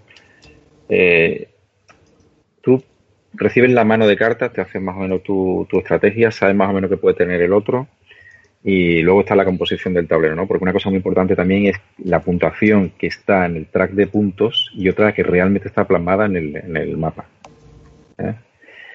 Pero lo que digo es que si tienes, mucha gente dice, bueno, pues eh, cuando me toque la quinta carta que, o la, la, cuarta carta que saque, pues ya aquí habré equilibrado esta puntuación que tengo en la mano, que de momento voy perdiendo. Hay muchas veces que es mejor quitársela, perder dos puntos, que perder luego cinco, cuatro, y eso va sumando. Es decir, el, el, el, marrón te lo quitas cuanto antes, que ves que no puede, porque el otro te va a contrarrestar. Y luego intenta pues, posicionarte en algo que no haya salido, hacerte fuerte, para equilibrar esa pérdida mínima de puntos, eh, luego en la carta que tiene que salir para, de, para otro, otra puntuación de otro continente. ¿no? Claro, luego saber también cuándo entran las cartas de puntuación. Sí. Eso también es importante, claro. Sí, Eso, son de las barbaridades que haces cuando eres inexperto en el juego, acabar de empezar a jugar. Mm. Eso es eh, lo que he dicho antes, Fremen, de jugar al Nasser de una determinada manera o cartas de estas, que eso a mí me pasa también muchas veces, claro. Uh -huh. Decía, anda, ¿y, y, y Castro llegas y, y, te quedas con Cuba? Dices, sí, pero tío, esta carta, pero, pero, pero, o sea, estoy hablando de las primeras veces que jugaba, o sea, había cosas que me parecían salvajes, salvajes absolutamente. Claro, obviamente. Pero, perdona, nota. Explica para la, gente, para la gente que no sabe o acaba de empezar eh, por qué no la, no la jugarías. ¿Por qué no la jugaría? ¿A qué te refieres? Perdona. No, eso que acabas de explicar ahora mismo de Fidel Castro, por ejemplo, de la carta de Castro. Ah, Fidel Castro es una carta que te da Cuba directamente para el, para el soviético. O sea, te da Cuba, quitas toda la influencia americana y pones suficiente influencia soviética como para controlar Cuba. Entonces el problema que tiene Cuba es que es un país que está al lado de, de la superpotencia de Estados Unidos, con lo cual cuando hay puntuación en, en Sudamérica, bueno, no es Norteamérica, ¿no? Esa, sí, es Norteamérica, eh, te llevas un punto extra. Entonces Cuba es importante. Entonces muchas veces, o Centroamérica. Entonces, ¿qué es lo que pasa? Que muchas veces eh, cuando empiezas a jugar mmm, gastas muchos esfuerzos en alcanzar ciertos dominios en ciertos países que a lo mejor te ha dado una carta.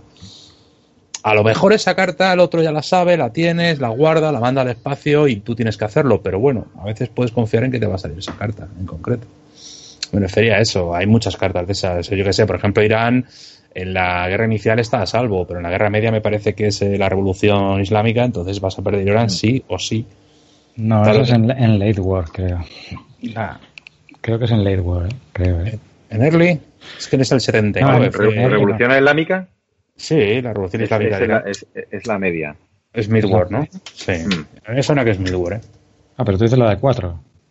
Sí, Esa que te quita influencia en dos países. En dos. No, no, no, no, no. Hay una ah, que es la revolución islámica, que te quita directamente la, la, la, influencia que tengas, la influencia americana que haya en, en Irán ah, sí. y se lo en la Unión Soviética. Es verdad, sí, sí, sí. Hay muchas cartas de ese estilo. El Nasser, no, sí. el, otro, el, otro, el otro egipcio que no me acuerdo. ¿Cómo se llama? Eh, Al-Sadat. Sadat. Eh, Castro. Bueno, de gol a mí me parecía, cuando empecé a jugar, me parecía una judiada, pero tremenda, la de gol para la americana. Decías tú, pero ¿cómo? Que llegas aquí y me haces esto, pero tío, pero esto es, esto es Francia, tiene que ser para mí. Y hay muchas partidas que he estado jugando como Estados Unidos en, en, en Europa sin Francia. Sin Francia, porque es que entrar ahí, dices, si es que lo tiene dominado, voy a gastarme dos puntos en meter una, el y él con una ya me lo vuelve a tener. Bueno. Luego al final es economía de, de puntos, ¿sabes? Es manejar, sacarle el máximo a tus cartas. No, sí, pues si sobre cada carta podríamos estar discutiendo media hora, ¿eh? sobre cada carta. Eh, efectivamente. Es, es, que es la grandeza de este juego, claro. Sí, sí, sí. sí. Es yo, la grandeza que tiene yo este un aspecto juego. que veo en todos los juegos tiene mucha importancia, ¿no? Pero en este lo veo quizá un poquito más es el, el tema, el aspecto psicológico, lo que decía antes, ¿no? Yo he visto eh, barbaridades y también llevadas por mí mismo que cada vez participas de, de, de, la avalancha de barbaridades, evidentemente participas tú mismo, ¿no? Eh, acabar viendo en Italia, eh, por ejemplo, un 18-15. ¿No? O sea, hostia, nos, hemos, nos hemos gastado 33 puntos en Italia, ¿no? Entonces muchas veces entra eh, no sé qué opináis vosotros, el tema del encabezonamiento barra orgullo barra... Eh, sí, barra orgullo, ¿no? Es decir, no, Italia, como era mía de inicio, tiene que ser mía por cojones. Bueno, pues si por lo que sea, ¿no? Creo que lo decía antes Cami, pues la has perdido por el motivo X eh, y empiezas en la dinámica esa que llamo partido de tenis. Eh, yo me gasto una carta de tres, eh, te pongo dos puntos ahí, pero bueno, el, el americano simplemente poniendo luego un punto, te la vuelve a recuperar, entras en un partido de tenis, yo meto una de cuatro luego, no sé qué, no sé cuántos, te olvidas del resto de tablero, te obcecas en un país, o los dos contrincantes se obcecan en un país y ves ahí al final barbaridades, de bueno, y como nos hemos pasado la mitad del juego echándole y echándole y echándole puntos a Italia, eh, digo Italia porque son los países que a veces más, más de esto, ¿no? Eh, como, como dos gilipollas ahí echándole puntos, eh, bueno, pues de esto, ¿no? Y justamente por el aspecto psicológico que decía antes, ¿no? Me parece también muy importante lo que dice Cami, ¿no? De decir, oye, si por este mismo partido de tenis vas a estar en un continente que eh, por dos puntos arriba, dos puntos abajo, gastándote ahí cartas eh, que te pueden servir o que puedes utilizar el evento mejor en otro lado, oye, pues saca la carta de puntuación, pide dos puntos, ¿vale? Que igual mejor perder dos ahora que no perder igualmente los dos puntos o, más y encima perder las cartas que así, en las cuales has invertido también para meter esos puntos ahí, ¿no? Eh, minimiza, minimiza la pérdida y minimiza el riesgo y muchas, muchas veces eso la gente creo yo, y a mí me ha pasado, no lo sabemos hacer, ¿no? Nos obcecamos, vamos por orgullo, vamos a trolearnos y no, este país o esta zona por mis cojones va a ser mía y me gasto ahí lo habido y, y por ahí. Entonces, como te encuentres un pardillo así, vamos, puedes disfrutar la hostia, porque encima ves que va a rueda tuya, va a rueda tuya, va a rueda tuya y le hace las mil y una, ¿no? Que al final tampoco acabas disfrutando, porque al fin y al cabo la partida habrá sido una mierda. Eh, pero bueno, yo creo que a veces eso, eso pasa y cuando más, cuando eres novato, ocurre muy a menudo. No saber cortar en el momento de decir, no, vale, pues quédatelo y yo ya voy a hacer otra cosa. sí, depende mucho de, del momento. Claro, hombre, lo que pasa que en el caso que comentas, concretamente Italia, es que es país conflictivo en Europa, es un país que no puedes pasar de él. no, pero normalmente, la verdad es que normalmente Italia, al, menos en la, yo he jugado muchísimas partidas con vosotros, normalmente es un país relativamente estable. Es Francia la que más baila, de arriba abajo. Incluso Polonia, pero Italia es raro, ¿eh? Y yo he llegado a ver 36 puntos a favor de Italia en una partida. Oh, qué barbaridad porque en un momento determinado ocurrió esta pelea de la que menciona Maulet, ah, pero eh, la otra, y la otra persona me jugó una Bruce War, de hecho creo que fui yo que la jugó y ¡pum! 36 puntos allí. Qué barbaridad. Sí, una locura. Sí, yo tanto no, la verdad es que casos de esto normalmente, al menos yo cuando siempre he jugado, siempre hay alguno que dice, mira, ya está bien. Ya está bien, que es para ti, pues es para ti, ya te pillaré ya te viene en algún momento y tal. Vamos, no, yo no suelo obcecarme, la verdad. Yo tampoco. Pero bueno, yo imagino que esto es lo mismo que cualquier otro juego de tablero, o sea que tampoco puedes obcecarte en una cosa y perder de vista eh, lo que es la pintura, lo que es el, digamos, el objetivo principal, ¿no? Aquí yo pienso que entra la estrategia de, cada uno cuando jugamos, porque ahí también habrá un mundo, o sea, porque yo, por ejemplo, en ese tipo de guerras que son muy habituales aquí, la de contrarrestar influencias, o sea, alguien te levanta un país que controlas y tú inmediatamente lo vuelves a tratar de controlar, que por supuesto depende de la mano que tengas tú también en la mano, porque a lo mejor no puedes. y estás gastando toda la energía del turno, porque tienes cartas bajas de uno y de dos, en, simplemente pues evitar que él haga eso. Pues yo, yo hay veces que incluso le cedo el país, ¿sabes? O sea, Claro, hombre, Porque es que él tiene, claro. depende de qué país y tal, pero es que algunos los tiene que levantar y tiene que gastar un montón de influencia, porque vale, te lo, te lo deja en neutral, pero es que para pasarlo a su bando tiene que a lo mejor que gastar mucho más. Entonces, es que también depende del momento. hombre, desde luego si tienes una mano ramplona en cuanto a CPs y tal, pues bueno, la verdad es que me parece una tontería entrar en esa guerra. Ahora, si tienes una mano cañón y sabes que el otro no la tiene mucho porque ya a lo mejor estás en el segundo turno, más o menos te acuerdas de las cartas que han salido, de las que quedan, las que tienes tú, pues claro, ahí ya pues sí que puedes entrar en esa guerra sabiendo que vas a ganar. Y de hecho, claro, es una buena estrategia desde el punto de vista a lo mejor del jugador que tiene la mano cañón. Y dice, vamos a entrar en una guerra de desgaste que a mí me conviene. Eso son, es que es, la grandeza de este juego, que es que tiene mil maneras de ganar, mil maneras de ganar. Puedes ganar de muchas maneras. También un consejo que creo, creo que es bueno es no gastar todas las cartas de inicio de, de ronda, las que tienen más puntos al principio. Siempre guardar una buena al final, pase lo que pase. Mantener, sabes que puedes perder alguna cosa, pero mantener algo porque, si, sobre todo jugando a de americano, tienes una, guardas una carta de 3 de 4 final que no se espera al ruso, puedes Claro. hacer muchísimas cosas. Claro, claro. Eso es el poner el fuego, hacer el fuego. Eso es ponerle ahí. Mientras no te juegue, mientras no te juegue la envidia del misil en mitad de un turno. Entonces Sí, sí, que sí. sí. Luego hay cartas también que no sé, vamos, yo todavía no he visto jugar jamás como evento, yo que sé, estilo OTAN y cosas así, o el Pacto de Varsovia. Son cartas que, joder, son tan buenas jugándola como, No, el, como pacto de el pacto de No. Varsovia, yo la recuerdo perfectamente por una persona que me la jugó como evento cuando yo era Sí. novato. Yo tenía controlada toda Europa y estaba feliz en el turno final pensando que la partida la tenía ganada y me jugó esa carta. Hombre, Adiós, claro. adiós partida. Ya te dejó la estrategia en pañales, ¿no? Me quitó de Polonia, de, Ori- de Alemania Oriental, pues bueno, ya sabéis cómo va esa carta. Sí, sí, sí, y se acabó la partida. El tío se debió, debió estar riéndose tres turnos. Sí, sí, gasta, gasta influencia Gasta, gasta, en gasta. Europa.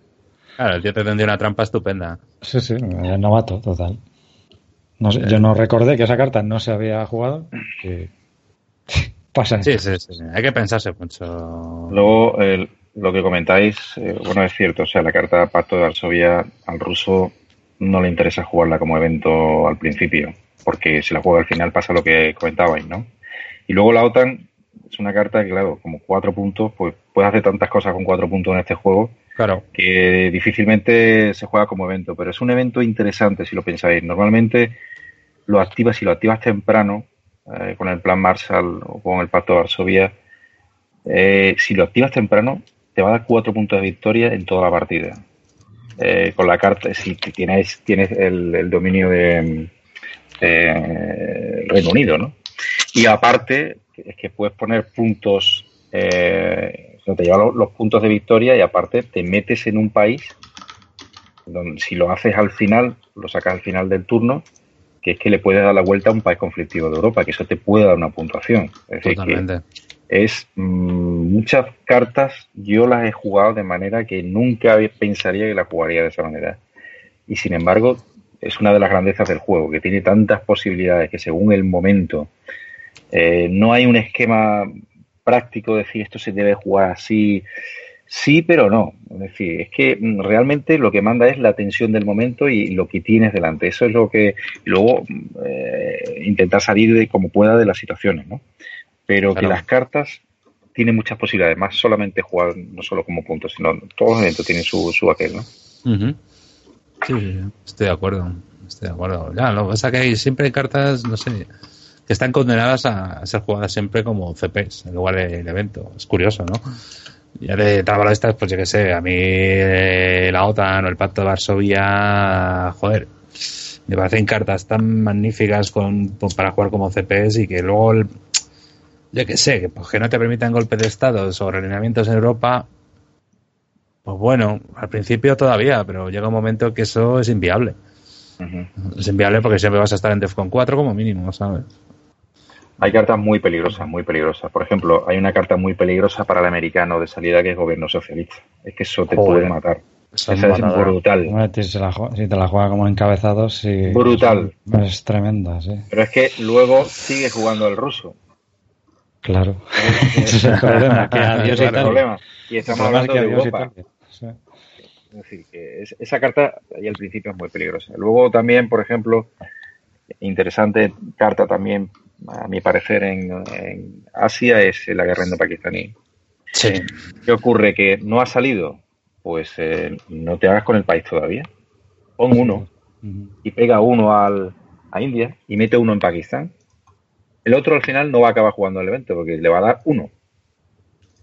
Muchas veces pues la utilizará como punto y ya se la quita de en medio y ya uno de los dos es tuyo. Pero no, no pongas y te hagas con el país porque entonces ya es que también te puede quitar una puntuación de Asia.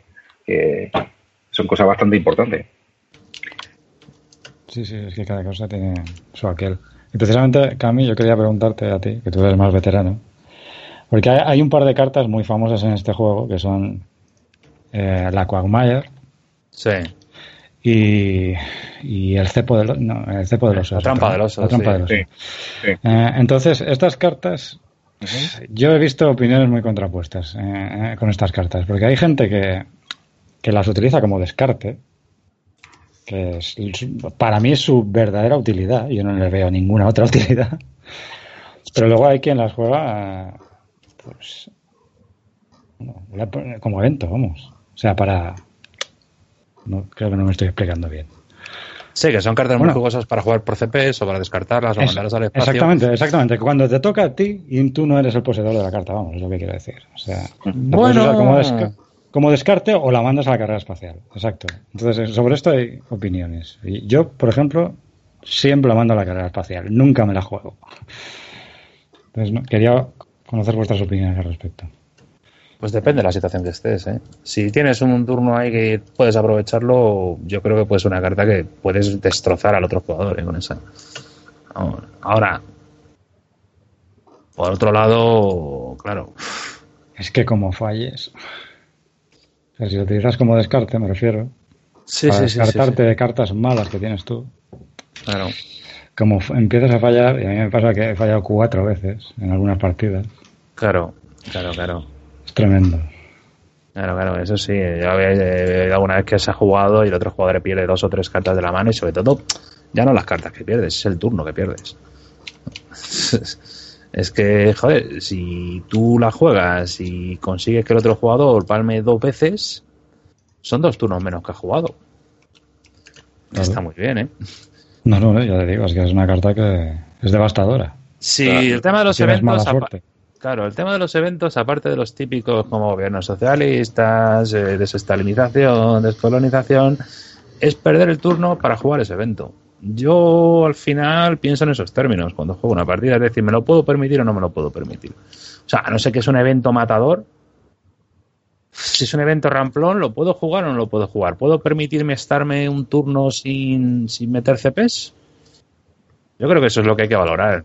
Yo creo, no creo que haya una respuesta, digamos, eh, inmutable. O sea, depende mucho de las circunstancias. Sí. Yo eh, normalmente lo que hago, por ejemplo, el- hay que tener en cuenta también que la carta soviética eh, quita el NORAD. Eso, Sí. eso también Eso es es muy importante a, te- a tenerlo en cuenta, ¿no? Porque si no ha salido NORAD o si ha salido y te está destrozando, Exactamente. pues sí. eh, hay que quitársela. ¿eh? Gran carta, por cierto. Eh, Nora, ¿eh? Nora Sí, es una sí, pasada. sí. Es, es una carta opcional que sacaron para equilibrar un poquito al americano y es muy buena si se sabe jugar bien. Eh, le quita un poquito de iniciativa al, al soviético porque él pega su golpe de estado, pero tú te puedes hacer con el país eh, o, eh, o en otro país que donde te haya puesto importante meter el NORAD, pero teniendo influencia en países rusos. Pues si metes claro. NORAD y no tienes nada, entonces es una pérdida de tiempo. Luego, lo normal es que te anticipes a un turno, porque claro, si tú tienes que sacar de 1 a 4 en un dado de 6, pues eh, el el 80% de las veces te quitarás una carta y volverás a seguir jugando. Pero te adelantas, sobre todo americano, te adelantas jugando. Yo la juego mm, alguna vez de cabecera y sobre, o al final del turno para asegurarme que juego yo primero la cabecera o de, o de este turno o del siguiente, según me interese. Si veo que no han salido puntuaciones, me, me quiero anticipar. eh, y bueno, y también como habéis comentado, si en momento dado, es que yo no tengo cartas, que tengo cartas muy bajas, que me puede sacar una purga y me mata. Eh, una combinación de purga con estas y tienes cartas de dos y dices, pues no puedo jugar, tengo tres cartas de, de dos que son uno y ahora qué hago. Claro.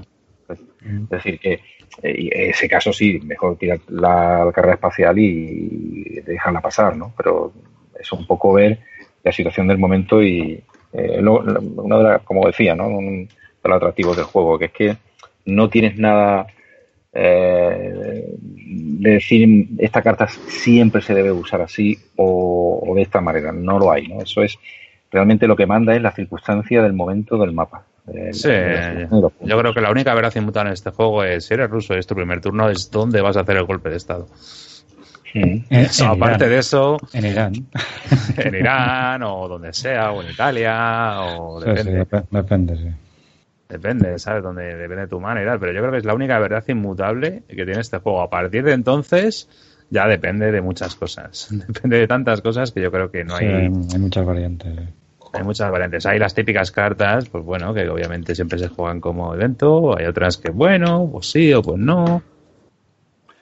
Luego, luego también en Asia es muy interesante eh, Sí. que el americano cuando está, eh, perdón, el ruso cuando está dando los golpes de estado, eh, como americano esperarse a que lo dé para permitirte entrar en, en Asia. Es decir, si ya no se puede dar golpe de estado en Asia, pues ya entras por Malasia o ya sacas tus cartas por, eh, ya te asegura que no se adelante el ruso, lo hagas tú el segundo golpe de estado en muchas ocasiones, a veces sí interesa, pero bueno.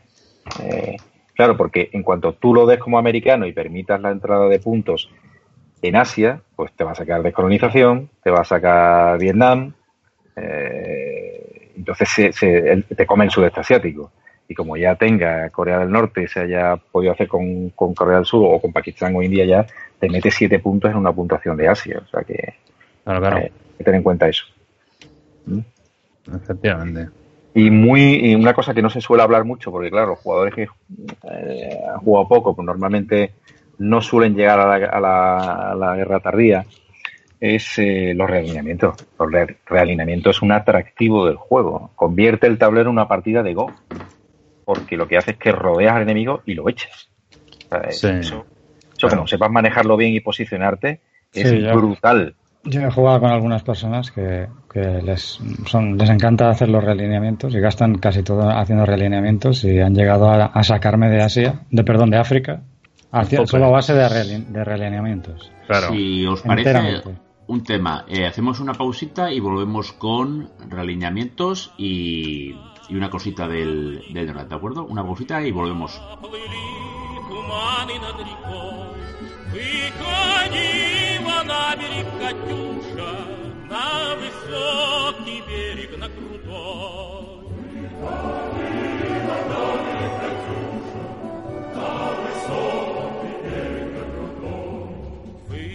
туманы водила, песню заводила Про степного сизого горла, Про того, которого любила, Про того, чьи письма берегла. Про того, которого любила, Про того,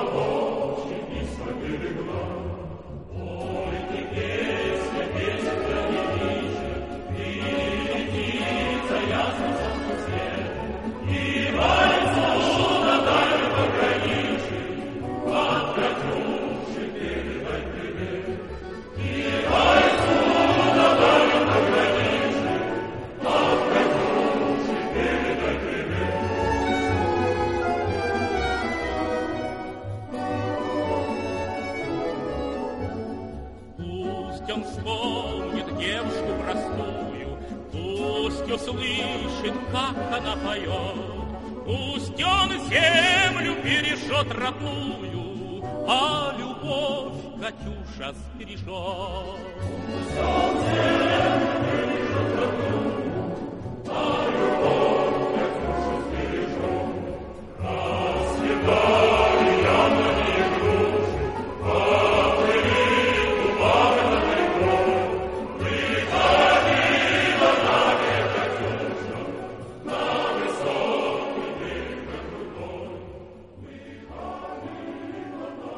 Eh, Cami, nos quedamos con los realineamientos. Me parece muy interesante y por eso quería, quería cortar aquí, ¿de acuerdo? Porque eh, yo creo que la gente, no toda evidentemente, yo me incluyo, eh, no sabemos utilizar realmente bien los realineamientos, eh, por eso no los utilizamos.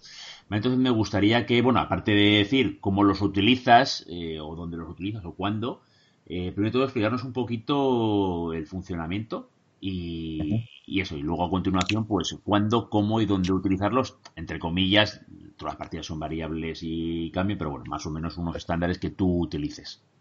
Está claro.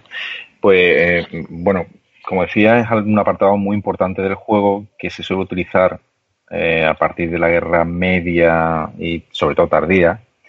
Y, y, bueno, hablando, suponiendo que la gente sabe lo que es realineamiento, eh, imagino. Eh, Eh, explícalo por si acaso. bueno, pues los realineamientos, bueno, hay, hay dos opciones de, de- de ser un poco agresivo en, en- en- en la utilización de las cartas y una es el golpe de estado, que es utilizar los puntos acompañados de una tirada de dado y según el valor del país que atacas y teniendo en cuenta el DEFCON, pues puedes quitar e introducir si pasas de un determinado número eh, de, de sumas con el, la- el nivel del país eh, y te metes. Pero los realineamientos lo que hacen es quitar influencia del, del contrario. ¿Cómo? Pues eh, los países están conectados unos con otros. Si ves el, mapa, pues hay, hay unas líneas que unen por proximidad a ciertos países. Y si tú rodeas ese país, es decir, coges el que tiene a su izquierda o arriba y abajo y estás en medio, estelar, tiradas al reglamento, si eh, tiras una carta de operaciones eh, de valor 2, puedes hacer dos tiradas. Las dos tiradas es, eh, tienes que sumar un punto a la tirada del dado por cada país tuyo que tienes rodeado al, al país objetivo. Restas uno por si el país objetivo eh, lo tiene el contrario. Entonces, normalmente estás jugando con un más uno. eh, tienes opciones nunca de entrar en el país, pero sí de restar. Hay dos tiradas con esas dos OP o tres que se dediquen en, en la, en la tirada. Eh, siempre vas a tener un más uno en esa situación, puedes tener un más dos o puedes tener cero, te la juegas, pero lo borras. Y luego le cuesta muchísimo trabajo volver a ese país a entrar en, eh, al contrario, ¿no? Eh, hay que tener en cuenta que la mayoría de la partida, el DEFCON está en dos. ¿Qué quiere decir esto? Que los realineamientos normalmente no se dan ni en Europa, ni en Oriente Medio, ni en Asia, por estas circunstancias. Se suelen dar, y te lo permiten, en, Sudamérica, en Centroamérica y en, y en África. Pero son muy importantes porque mm, tenemos que recordar que a partir de la Guerra Media ya salen las cartas de puntuación de estos continentes, con lo cual ahí te juegas mucho, ¿no? Hay muchas partidas que se han terminado por la puntuación de África o por la puntuación de Centroamérica y no ha sido la de Asia la que ha determinado la partida o la de Europa, ¿no? Eh, que en conjunto sí, pero finalmente puede ser una de estas, ¿no? Es muy importante no dejar de lado estos continentes y manejar este tipo de situaciones eh, de los realineamientos. Saber situarte, como decía anteriormente, se convierte en una partida de, de Go, porque en el, en el Go tú rodeas al enemigo con tu ficha y al final desaparecen las del contrario, pues se quedan encerradas. Es como cuando se juegan los Wargames y se, que, se queda la ficha sin suministro, pues fuera, no, no, no tienes nada. Aquí ocurre un poco, han sabido plasmar bastante bien esta situación con los realineamientos, que muchas veces hay gente que ni los utiliza, ni suele llegar a la guerra tardía, que es donde son realmente importantes, eh, pero es una fase del juego también muy atractiva y, y bastante interesante. ¿eh? Fremen, ¿tú los utilizas? La verdad es que los uso, los uso menos de lo que debería. Eh, es que, a mi juicio, eh, en el juego, eh, saber hacer los realineamientos es, es de los más más veteranos del juego. Vamos, es saber dominar el tema de los realineamientos para mí es ya ser un jugador de gran nivel. Porque yo creo que es muy difícil. O sea, en primer lugar tienes que prepararte bastante bien el terreno. O sea, necesitas controlar los países vecinos, muchos de los cuales, eh, por otra parte, es normal que no sean conflictivos, con, los, con lo cual, pues te los pueden contrarrestar con un golpe sin, sin, sin variar el DEFCON. Entonces, tienes que tener bastante cuidado con cuando los haces, porque lo normal es sobre todo que tengan como objetivo un país conflictivo. Suele ser Zaire, por ejemplo, siempre suele ser, o creo que es Colombia, ¿no? Colombia y Brasil. Los sitios donde más se suele usar lo de los realineamientos. Y en Cuba también, porque realinear al soviético fuera de Cuba, por eso el soviético normalmente cuando, cuando controla Cuba inmediatamente trata de ocupar Haití o algún país vecino, porque si no, para el americano es muy fácil realinearle fuera de Cuba. En fin, eh, aquí es que hay mil variantes.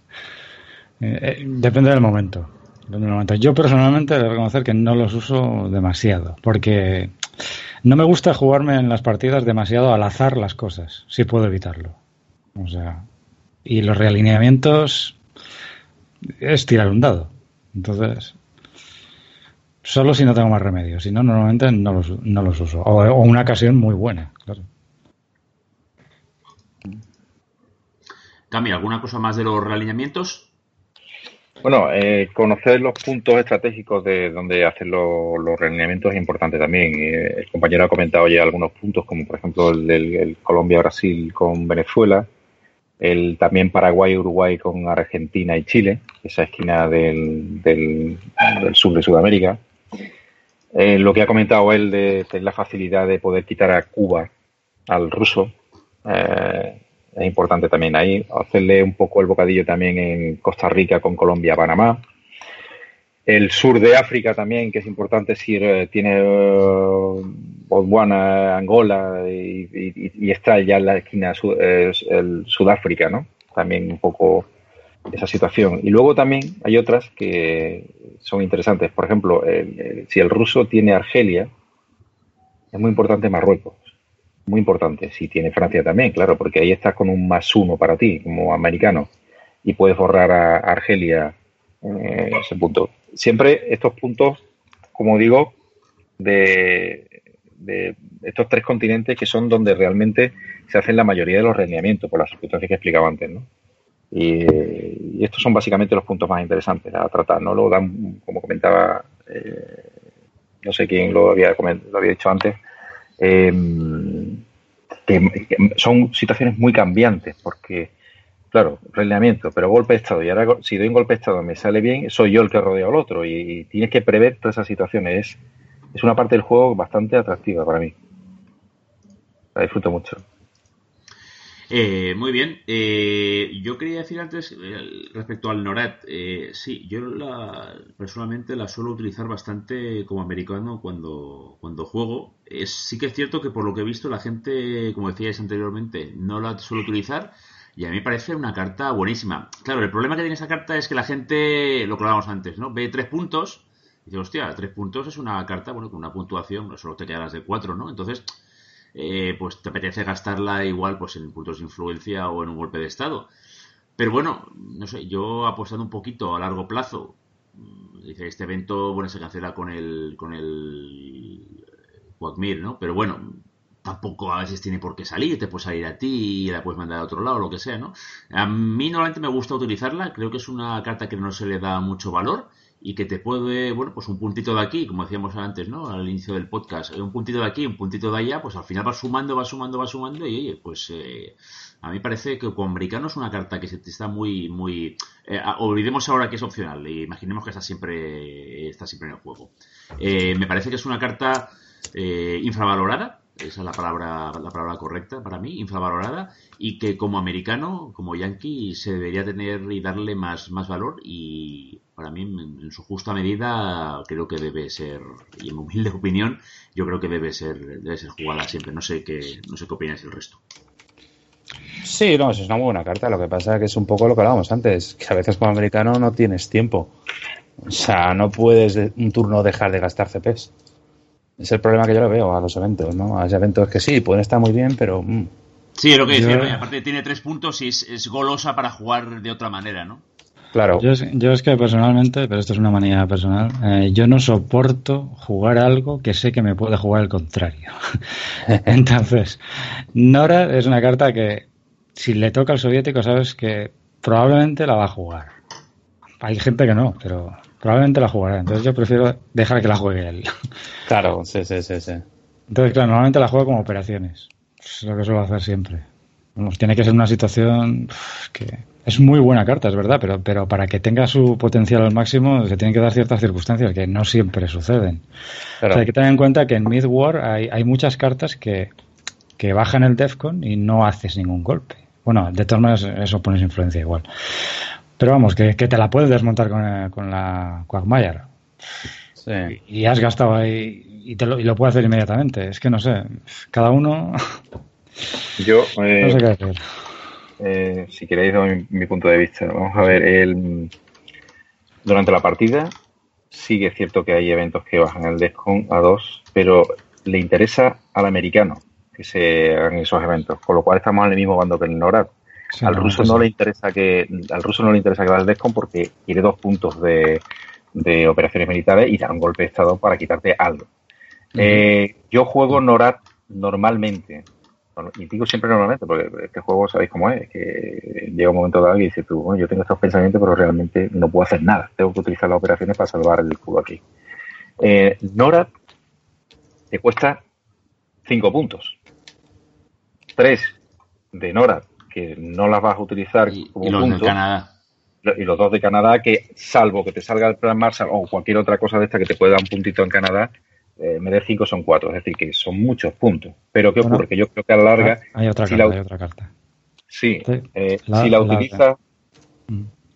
Perdona, perdona, sigue. Sí, sí, sí. Si, si la utilizas al principio de la guerra inicial, donde por lo menos hasta que salga Senegal vas a estar unos tres o cuatro turnos aprovechándote del NORAD, bien. Y luego, si te toca en guerra media y no ha salido Senegal, es que la puedes activar y, no hacer nada, porque el otro te saca Senegal y te la quita, porque eso le va a impedir dar golpe de Estado con tranquilidad y, y saber que no se te va a meter en ningún país conflictivo donde tú hayas metido influencia. Es decir, que manejar un poco estas dos situaciones. Si veo que va a salir el Senegal que no ha salido, y, yo, yo utilizo los puntos de operaciones que son tres, que puedo hacer muchas cosas y ya Claro. está. Sí, sí, sí, sí.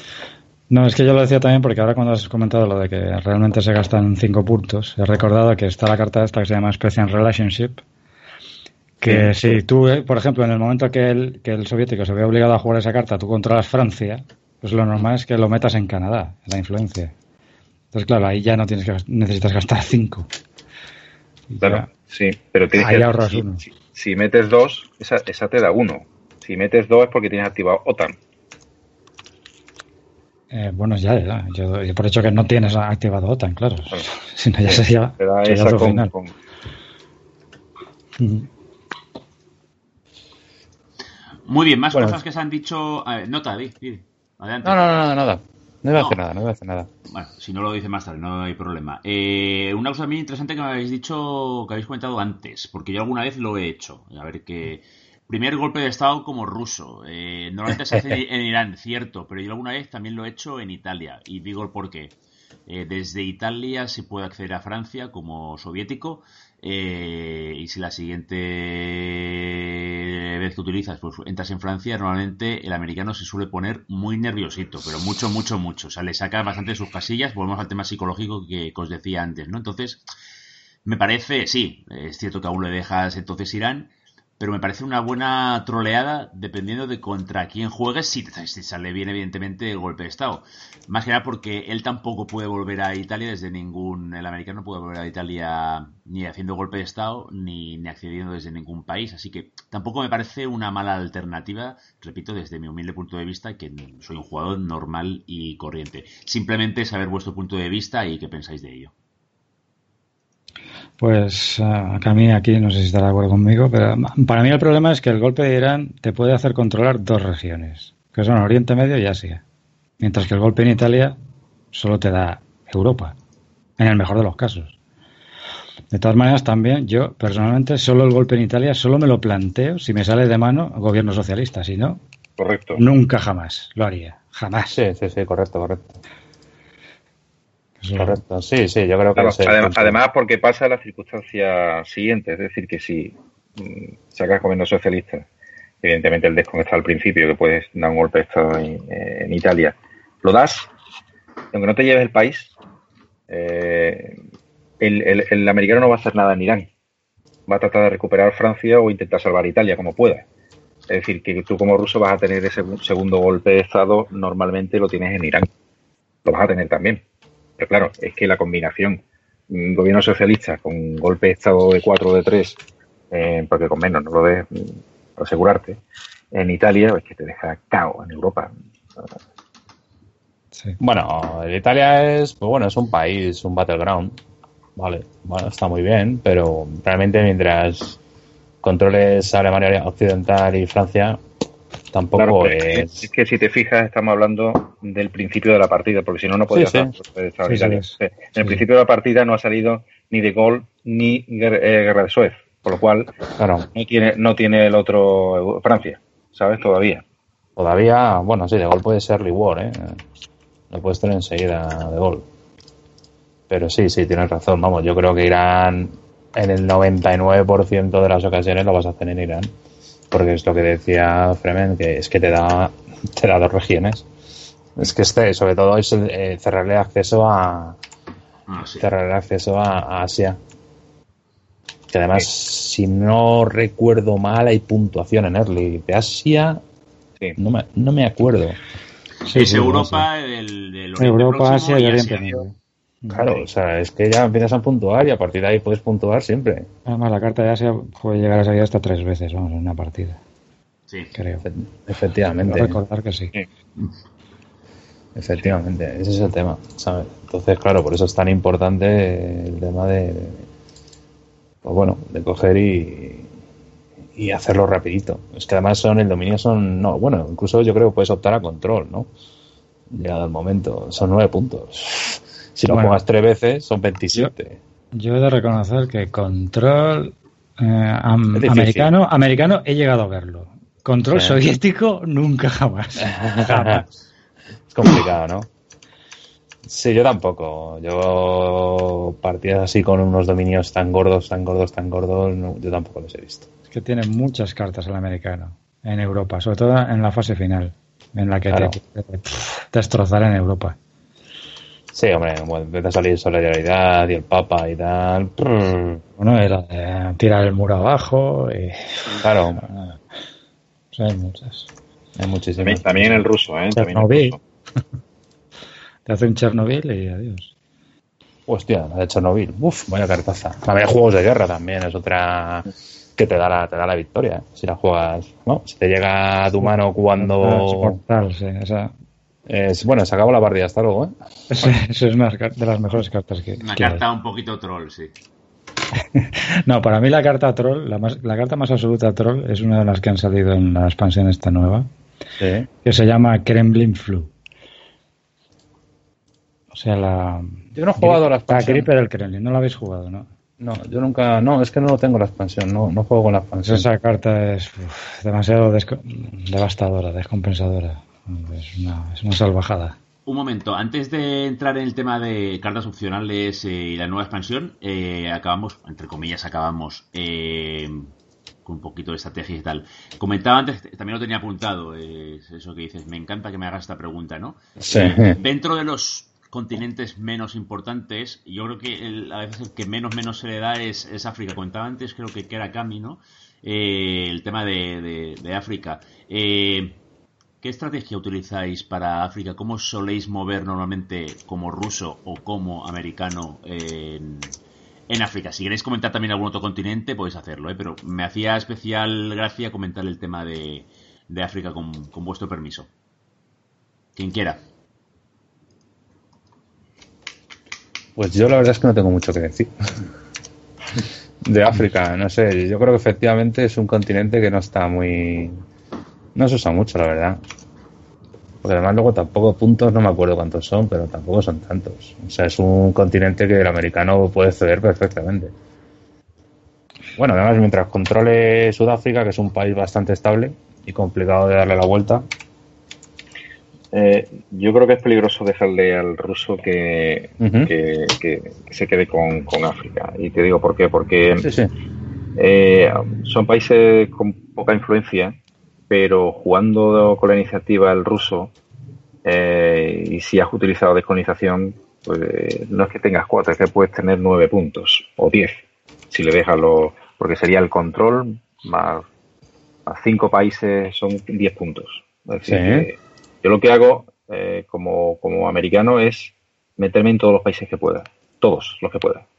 Sí. Primero intentando meterme, claro, ya le pongo en duda al ruso decir, pero ¿dónde le doy golpe de estado? Si es que tiene cinco países aquí, es que sí, le voy a quitar uno, pero es que tiene estos cuatro aquí y además estos cuatro me puede hacer un realineamiento, borrarme y así voy empatando en ese continente, porque como se lo entregues al cualquier continente, no solo ese, Sí. por barato que sea, son, son muchos puntos. Ten en cuenta también que sabiendo que el ruso va a tener una ventaja de puntos cuando acabe normalmente, entre comillas, la guerra inicial, si ya se le cede algún, algún continente de ese tipo, pues entonces ya... ¿Sabes? Sí, sí, sí. Pero bueno, digo yo, hombre, está claro que ceder un continente no lo quiere hacer todo el mundo. O sea, no lo quiere hacer nadie, quiero decir. Pero por otro lado, puestos a ceder, si no te quedan más, más... Vamos, yo pienso que tampoco es mala, mala opción. A mí África me parece eh, uno de los continentes más eh, fascinantes de este juego. eh. Es mi opinión personal, lo digo en serio. Sí, sí, sí, sí. Sí, porque el problema es que la mayor parte de los países, sa- salvo creo que Sudáfrica y Marruecos, son tremendamente inestables. Entonces ahí hay- los golpes de Estado ahí son pff, en prácticamente todos los turnos. Sí, a sí, partir sí. de Midwar. Entonces, a mi juicio, el soviético tiene más facilidad, mucha más facilidad de controlar África. Y, pero el americano tiene ciertas cartas que, que, vamos, que, que- que puede limpiarte perfectamente de África en- en- según las circunstancias y eso para mí, para el soviético es tremendamente jodido porque, por ejemplo, está la carta esa, la voz de América, Sí, es una putada gordísima. Eh, A mí me han sacado de África con, con esa carta por descuidarte, porque controlas ahí un montón de países que tienes una influencia en cada país. Una. Porque son de uno o de dos. Y te descuidas Sí. ahí y te, te juega una voz de América y te quita cuatro países de un plumazo. Sí, sí, Te saca de África. cara tonto. Mm. Te saca de África. Entonces, a mí me gusta mucho África, muchísimo. He aprendido muchas cosas en A África. no despreciarla, ¿no? A no despreciarla, a valorar muchísimo Marruecos, por ejemplo, que era un país que para mí no pintaba nada y ahora yo meto influencia en Marruecos siempre que puedo. Sí. No sé, a mí me gusta mucho África. Es que la táctica eso- antes que conectaba Cami de intentar meterte donde puedas, luego eso lleva, volviendo a lo de antes, a la posibilidad de hacer realine- realineamientos. Claro. Sí, sí, ahí, ahí es- los realineamientos también están a la orden del día, muchísimo. Además es muy fácil en África, claro. Es muy fácil. Eh, eh, es muy interesante el comentario que habéis hecho sobre la relación entre la voz de América y África. Y digo esto porque eh, la voz de América no, no te afecta tanto en Centroamérica o en Sudamérica, porque cuando dominas esos países necesitas dos influencias. Es decir, que vas a, vas a quitar dos países, ¿no? Mm, si los tienes completos. Pero es que en África te puede borrar una zona. ¿Qué hay que hacer como, como ruso jugando? Si no ha salido la, la voz de América, pues tienes que meter en pequeñas zonas, es decir, en el sur de África o en el norte, tienes que meter más de cuatro puntos para que no, no te quedes solo. La, la ejecutas, pero te vuelves a posicionar. ¿no? Tienes que tener al menos en algún país tres, tres de influencia. Sí. Al menos Sí. tres. Claro. Apar- aparte también, sobre todo los de uno conflictivo, tenerlos como dos, para que no te lo quiten con cartas de tres. Y, y proteger también de la voz de América. Y, y es que ah, sí que hay cartas buenas del americano en, en África, pero es que eh, hay muchas que le entregan eh, África al, al ruso. O sea, te pones en Sí, sí. Angola, te pones en. eh, metes dos en Sudáfrica, rodeas Botswana y, te- y quitas a Sudáfrica del, del mapa del, del americano. Es decir, que mm, no es un continente como para dejarlo, pienso yo, eh, un poco libre al ruso. ¿sabes? No, Bueno, yo hablo también, ahora me acabo de dar cuenta de África, Egipto aparte, ¿eh? Egipto y Libia van aparte. Bueno, es que Egipto está en Oriente Medio, realmente. Claro, claro. Bueno, pero es África realmente, ¿sabes? Estás ahí. Sí, o sea, me refería a la parte de África, pues eso, lo que sería la África subsahariana y tal. Ahí la verdad es que, no sé, siempre que he jugado no suele haber muchos pollos, pero bueno. Todo es. ah, Bueno, la verdad es que yo con vosotros estoy aprendiendo mucho también. Luego dos cartas que, Sí, que no. Tommy. Sí, no, te- te- No, termino no, no, porque- no, termina, sí, sí. Más que, nada, más que nada por la importancia de las cartas, que no hemos hablado todavía ni de la FIA ni del francotirador solitario. Que, Sí, las cartas trampa, las podríamos llamar. las cartas trampa. Porque para mí esas cartas no tienen más que una finalidad, y ya sabéis cuál es. Que es acabar la partida. Sí. Instantáneamente. no tienen más que esa finalidad. Sí, la FIA puedes acabar la partida. Por una guerra nuclear, claro. Claro, sí. Una guerra nuclear puedes hacerlo. No, guerra- no olvidaros, no olvidaros de- del periodo, del contexto histórico en el que se está jugando y lo que significaban los espías en esa época. Yo creo que Eh. es una carta interesante. Las dos. Entonces hay mucha referencia además a través de las cartas. Los cinco de Cambridge, el... ¿Cómo se llama una que es de el nombre este del espía? Aldrich. Wars, del Aldrich Games, eso es. Sí, sí, además yo me acuerdo de una partida, pues supongo que será la primera. Cuando llegué a casa me metí en la Wikipedia y empecé a buscar cosas de esas que no, que no conocía. Aldrich James, los cinco de Cambridge, cosas así, ¿sabes? Que no, no conocía esas historias.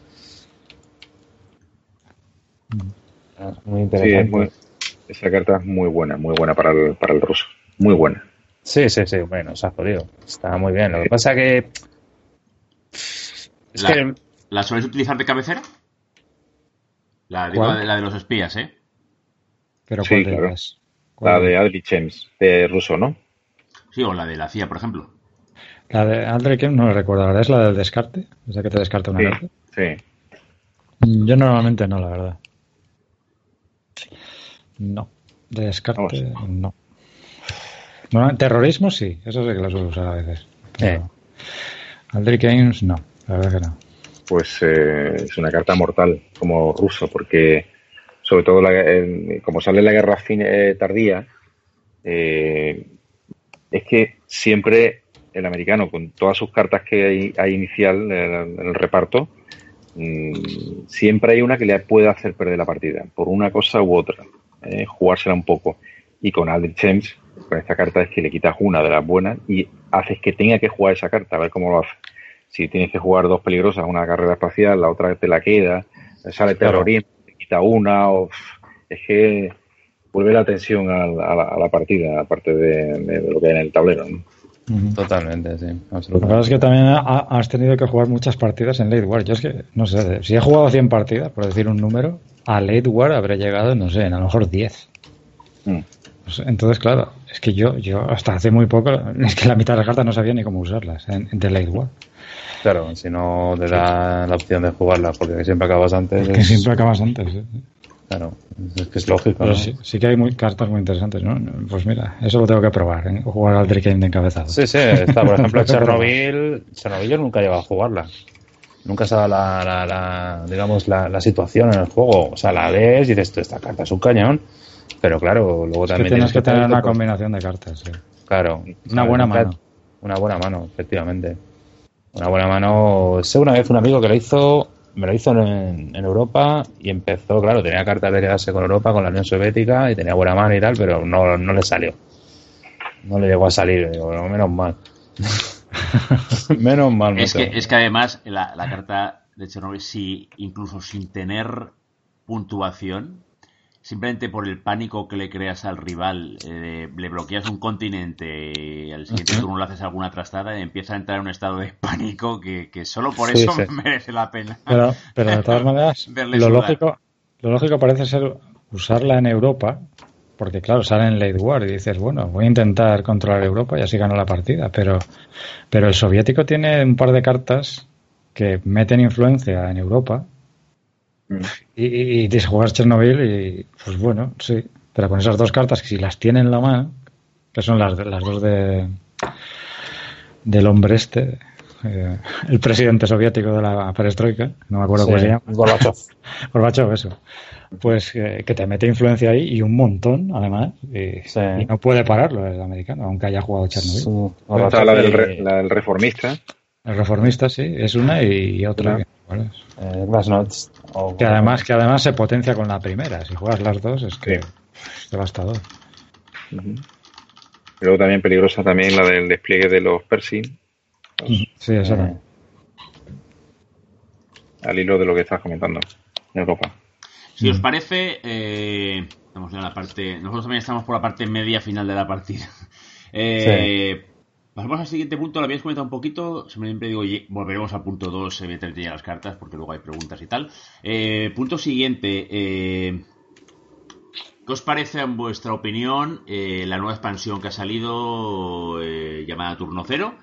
Y si, ¿qué os parecen las, cartas opcionales? Yo creo que en su mayor medida pues están aceptadas y todo el mundo, no ente- creo que las partidas, torneos, tal, las acepta y eso. O si tenéis alguna pega y preferís no jugar con ellas, o simplemente, pues qué os parece, si son buenos añadidos o no, tanto lo- jugar con cartas opcionales como la expansión última eh, turno cero, no sé si añadía alguna cosa más aparte de los eventos esos iniciales que te daban cierta posibilidad de meterte en ciertos países, no sé si ponían alguna cosa más.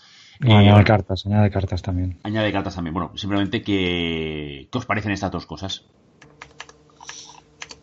Yo no lo tengo, no lo he probado y no sé si algún día lo probaré. Bueno, a mí el juego me encanta tal y como está. No sé, una expansión dudo que mejore mucho, pero bueno, sería una buena que alguno de vosotros dos, ¿no? Tú has jugado más, Fremen, ¿no? Sí, bueno, Con el yo, cero. sí, sí. Vamos a ver, yo aquí eh, tengo opiniones diversas según sea tablero o ordenador. Con- jugando en ordenador a, a mí me gusta, sí, Sí. porque, porque le da variedad y porque por jugar, digamos, distinto, ¿no? Sí. Pero personalmente en torneo, yo a mí me gusta el juego tal como está y yo no las usaría nunca. o sea, me gusta como está.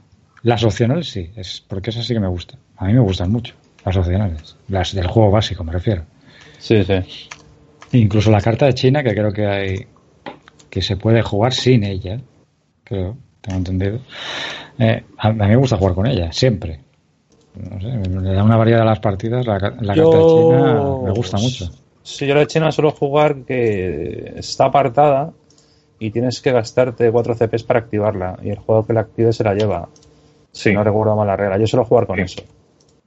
Cuando juego en tablero con mis amigos. Porque claro, joder, si el soviético ya encima sale también con la carta china en su poder, ¡uh! Bueno, las así cosas es para el americano. Pero así es como jugamos normalmente. Sí, de sí. hecho. Claro, claro. No, Claro, bueno. juego. Sí, sí, lo que pasa es que también con la gente que juego, hombre, es empezar una partida virtual y acabar en el turno 7, bueno, el turno 7 ojalá, ¿no? Pero acabar en el turno 2 tampoco tenemos mucho sentido, porque ya te digo que no jugamos de una manera tan competitiva, ¿no? Como en un torneo. Entonces siempre solemos jugar con esa regla, que a nosotros nos gusta, personalmente. Eh, yo particularmente sobre lo- el punto que, en el que estamos hablando ahora, el turno cero lo tengo porque me pude hacer con una copia de, de estas que se coge MT de la caja maravillosa con un tablero, el turno C, una expansión eh, por coleccionismo, porque bueno, siendo un- mi juego fetiche me tenía que hacer una copia como fuese, ¿no? Pero no, no, no he experimentado mucho yo el turno cero porque eh, sería abrir la mente un poco a otra estrategia, esperar otras cartas y me da un poco de pereza ese sentido, ¿no? Pues el juego ya está hecho como está, eh, sé lo que, lo que tiene que salir, lo que me puede llegar, lo que no, y, al desconocer estas cartas, pues no, no, no las juego mucho, ¿no? Se tira Eh, para atrás. Sí, Ah. claro, sí que las opcionales eh, ya la- las, considero como de parte del juego, ¿no? Y, y creo que, que equilibran bastante más el juego, así que si, que si no estuvieran.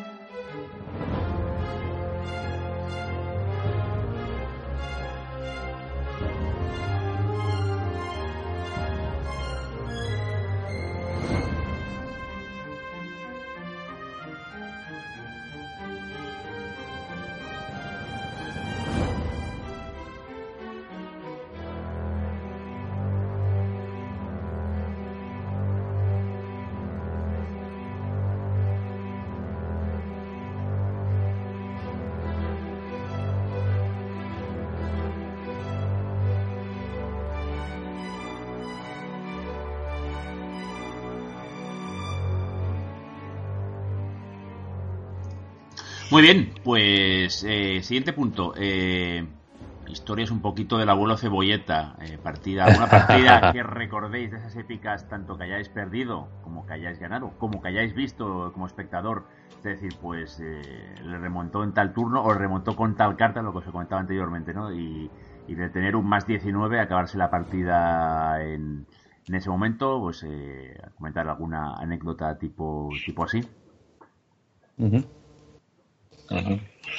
Bueno, no sé, yo me acuerdo de una que me tocó, no me acuerdo qué carta es. Me tocó en Late War, estamos ya en Late War, si no recuerdo mal. Además con un amigo que era la primera vez que jugaba. Y le robé una carta con tan mala suerte que era una carta que bajaba Defcon, claro. Claro, eso es- tampoco yo tan tenía mucha idea, había jugado tres o cuatro partidas. Claro, le robo la carta, tal, no sé qué, digo, pues ha ganado. Y claro, yo al ver la cara del otro diciendo que he ganado, pero si no he hecho nada. ¿sabes? Es, vamos, le puso una cara como diciendo, pues qué juego, ¿no? Así. Yo recuerdo una vez que mm, eh, sabía que tenía que salir la, la- la puntuación de África. Estaba todo muy volado. Y eh, me guardé la carta, mm, esta que dice cuatro puntos, que es de la, de la guerra, si me acuerdo ahora mismo. Ha salido antes la de Glasnost. Sí. ¿Vale? Bien, pues estando empatado, juego eso como evento, le da dos puntos al ruso, pero sube el discount. Sí. Entonces, aplico golpe de estado, me hago con el control del, del continente africano, a pesar de darle los dos puntos iniciales del evento, y acabo Sí. ganando la partida por eso. Vaya. Eso, y no piensas que va a jugar va a jugar la carta así, ¿no? Y luego también una ocasión que me, me ocurrió este año en una partida que fue tremenda, también jugaba yo de americano y la tenía perdida, iba perdiendo de 17 puntos. Y el compañero que jugaba contra mí tenía tres cartas en ese momento que le hacían ganar la partida. Una era la puntuación de, Sud- de, de Sudamérica, otro era eh, carrera armamentística, porque claro, con sacarla ganaba los tres puntos que le hacían falta. Y eh, había otra carta también que le daba, que le daba, bueno, podía tirar también a la carrera espacial una carta que le daba tres puntos, o sea, lo cual lo tenía muy jodido, ¿no? Pero eh, saqué, creo que era el turno 7 o cosa así, saqué mm, la FIA de inicio, ¿vale? Sí. Entonces veo que tiene la carta de puntuación de, de Sudamérica, utilizo golpe de estado en Argentina, se lo quito y, eh, y ya no, no, no me gana con la puntuación de, de Sudamérica, ¿no? Como veo que tiene la, la carta de, tiene la carta china, la carta de puntuación de carrera armamentística, ¿qué hago? Pues eh, juego la purga. Al jugar la purga, la carta china ya no es de 5 en un golpe de estado, puedo igualarla en un golpe de estado yo de 4 y no se lleva a carrera armamentística. ¿De acuerdo? Y luego a- ya no le quedaban cartas de, de, de, de 3. Bueno, le quedaban algunas cartas de 3, pero con la purga ya no podía tirar esas cartas a la, guerra, a carrera espacial porque ya eran de 2. Claro, Por lo cual- momento que no puedes. Claro, eh, entonces no pudo culminar esos tres puntos que le faltaban, a pesar de que le escuchaba al compañero eh, decir que, tenía ganada la partida, ¿no? Y eh, empecé a remontar, remontar, remontar y acabé ganando la partida. Con esos pequeños detalles, sí. Claro, también he echado toda la, toda la carne en el asador y al no funcionar el asunto, pues Mm. se vino abajo, claro. Se dan, se dan partidas épicas. Sí, es que tampoco es un juego de momentazos ahí puntuales. Realmente son estrategias bien llevadas, ¿no? Y excepto lo que he comentado yo, que yo que sé, que pierdas la partida por robar una carta de baja el def con algo así. Tampoco creo que sea un juego de, de momentos así puntuales. Es- Yo es que la verdad recuerdo más, más veces y con más claridad las veces que he perdido la partida Claro. y, por, y por qué motivo que las que haya ganado. Porque ganar acabas ganando realmente de todas las maneras posibles en algún momento. Pero perder es que que te pierdas de repente porque te pase lo de la CIA, por ejemplo. Sí. O, o llegando a jugar una carta tan tonta como puede ser mm, las Olimpiadas. También.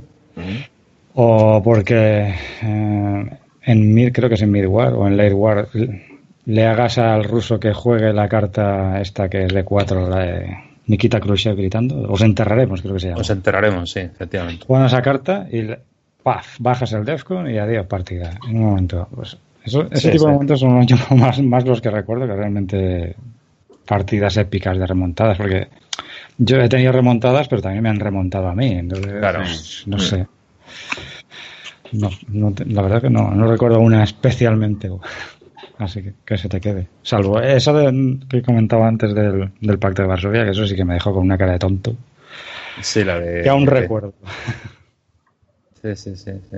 No, no, está claro que esa es una jodienda. ¿eh? Es una jodienda que te pasen esas cosas, claro. Pero ya te digo, ya a mí normalmente son más, pues eso, situaciones de, muchos turnos jugados y qué bien lo has hecho aquí, cómo me has echado de esta zona. Parecía que es que estaba jugando con, vamos, con todas las cartas de cuatro, por todo el daño que me has hecho.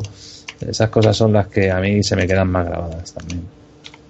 Eh, es, un juego de intentar cometer menos errores que el otro. Errores vas a cometer, porque es difícil mantener estas partidas largas, tanta concentración. Hombre, si juegas muchas partidas, pues más o menos tienes ya eh, la situación más o menos controlada, pero no cometer errores porque siempre el, el contrario va, va- va a meter la pata una o dos veces que te pueden dar la partida. Entonces, llevarlo al límite con el Descon, saber jugar las cartas, que si en la cabecera juega primero el americano en caso de empate, eh, hay que jugar con esos riesgos y eh, sí, tratar de no cometer errores, ¿no? Porque eso te puede llevar a hacer perder la partida y, y errores que lo cometa el otro, ¿no?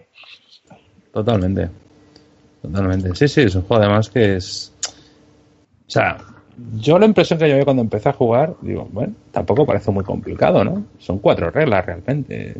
No tiene, o sea, y luego lo demás es bastante obvio, ¿no? Si tienes más puntos de influencia, te quedas en el país. Pero claro, luego esos típicos juegos como el ajedrez, que las reglas son sencillas, pero el desarrollo ya no. Ya no es nada sencillo. Y, y no se acaba de peligro lo que iba a decir. no me acuerdo qué iba a decir. Eh, mientras te acuerdas, eh, Juan Carlos, eh, como el, el- el último punto que son preguntas de foreros es un poquito denso, bueno, un poquito denso, que tiene bastante cantidad. Vale. Eh, llevamos hora 47, si te acuerdas sin ningún problema lo dices. ¿eh? Sí, sí, sí, tranquilo, sí, sí, pasamos a la siguiente. casa, estás en tu casa.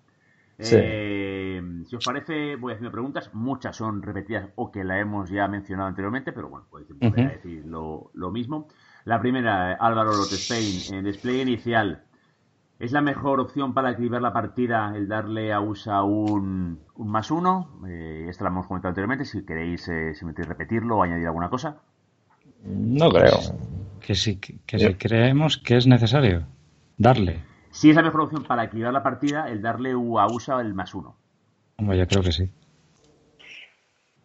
Eh, mi Sí, parecer, eh, mi opinión es que si, si el, el partido, o sea, el- la partida es a un encuentro, sí, más uno para el americano. Pero si la partida es a ida y vuelta, no hace falta, el juego está hecho así, no, no- sin ese punto, no, no, no lo daría. Pero si es a una partida, como en las eliminatorias que hemos estado eh, jugando en, el anterior torneo, sí que le daría más uno al americano. O más dos, como decía Bremer, incluso. Más dos es demasiado. Hay que mejorar de americano. No, no, no. Es que, también es que el americano lo tiene que pasar mal, le gusta, ¿no? es que a mí lo- los dados y yo tenemos una muy mala relación. Y suelo tener muy mala suerte. Y depender todo de un golpe ahí, que te salga bien o mal. mm, Bueno, pero mm, claro, pero si das el golpe con una carta de dos o la das una de cuatro, eh, sí que es azaroso, pero tú controlas un poco ese azar, ¿no? Vas sumándole puntos ahí al, al golpe.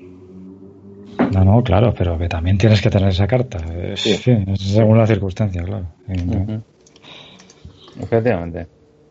Vamos a Lolopedo. Eh, ha hecho tres preguntas, dos de las cuales están ya bastante muy comentadas. Eh, mejor opción para empezar la partida, eh, cartas opcionales e influencia extra. Quedamos todos de acuerdo que en principio sí. Por paso a la segunda. ¿Creéis que aporta algo realmente interesante la ampliación cero? Acabamos de hablar, dice él que en su opinión no. Vosotros también creéis que en vuestra opinión en principio no, ¿verdad? Eh, para repetir. Bueno, yo soy el único que la ha aprobado. En mi opinión, no aporta nada especialmente decisivo en absoluto. No. Yo he jugado y lo único que te aporta son, son what, lo que se llama en inglés, ¿no? los what ifs totalmente distintos que...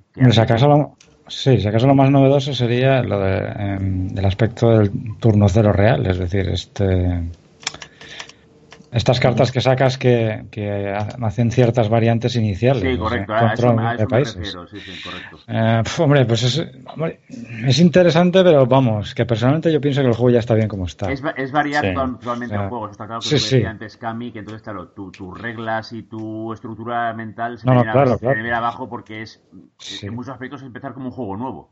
Claro, claro, es que no, no puedes plantearte las mismas estrategias porque no, es que el comienzo es totalmente distinto.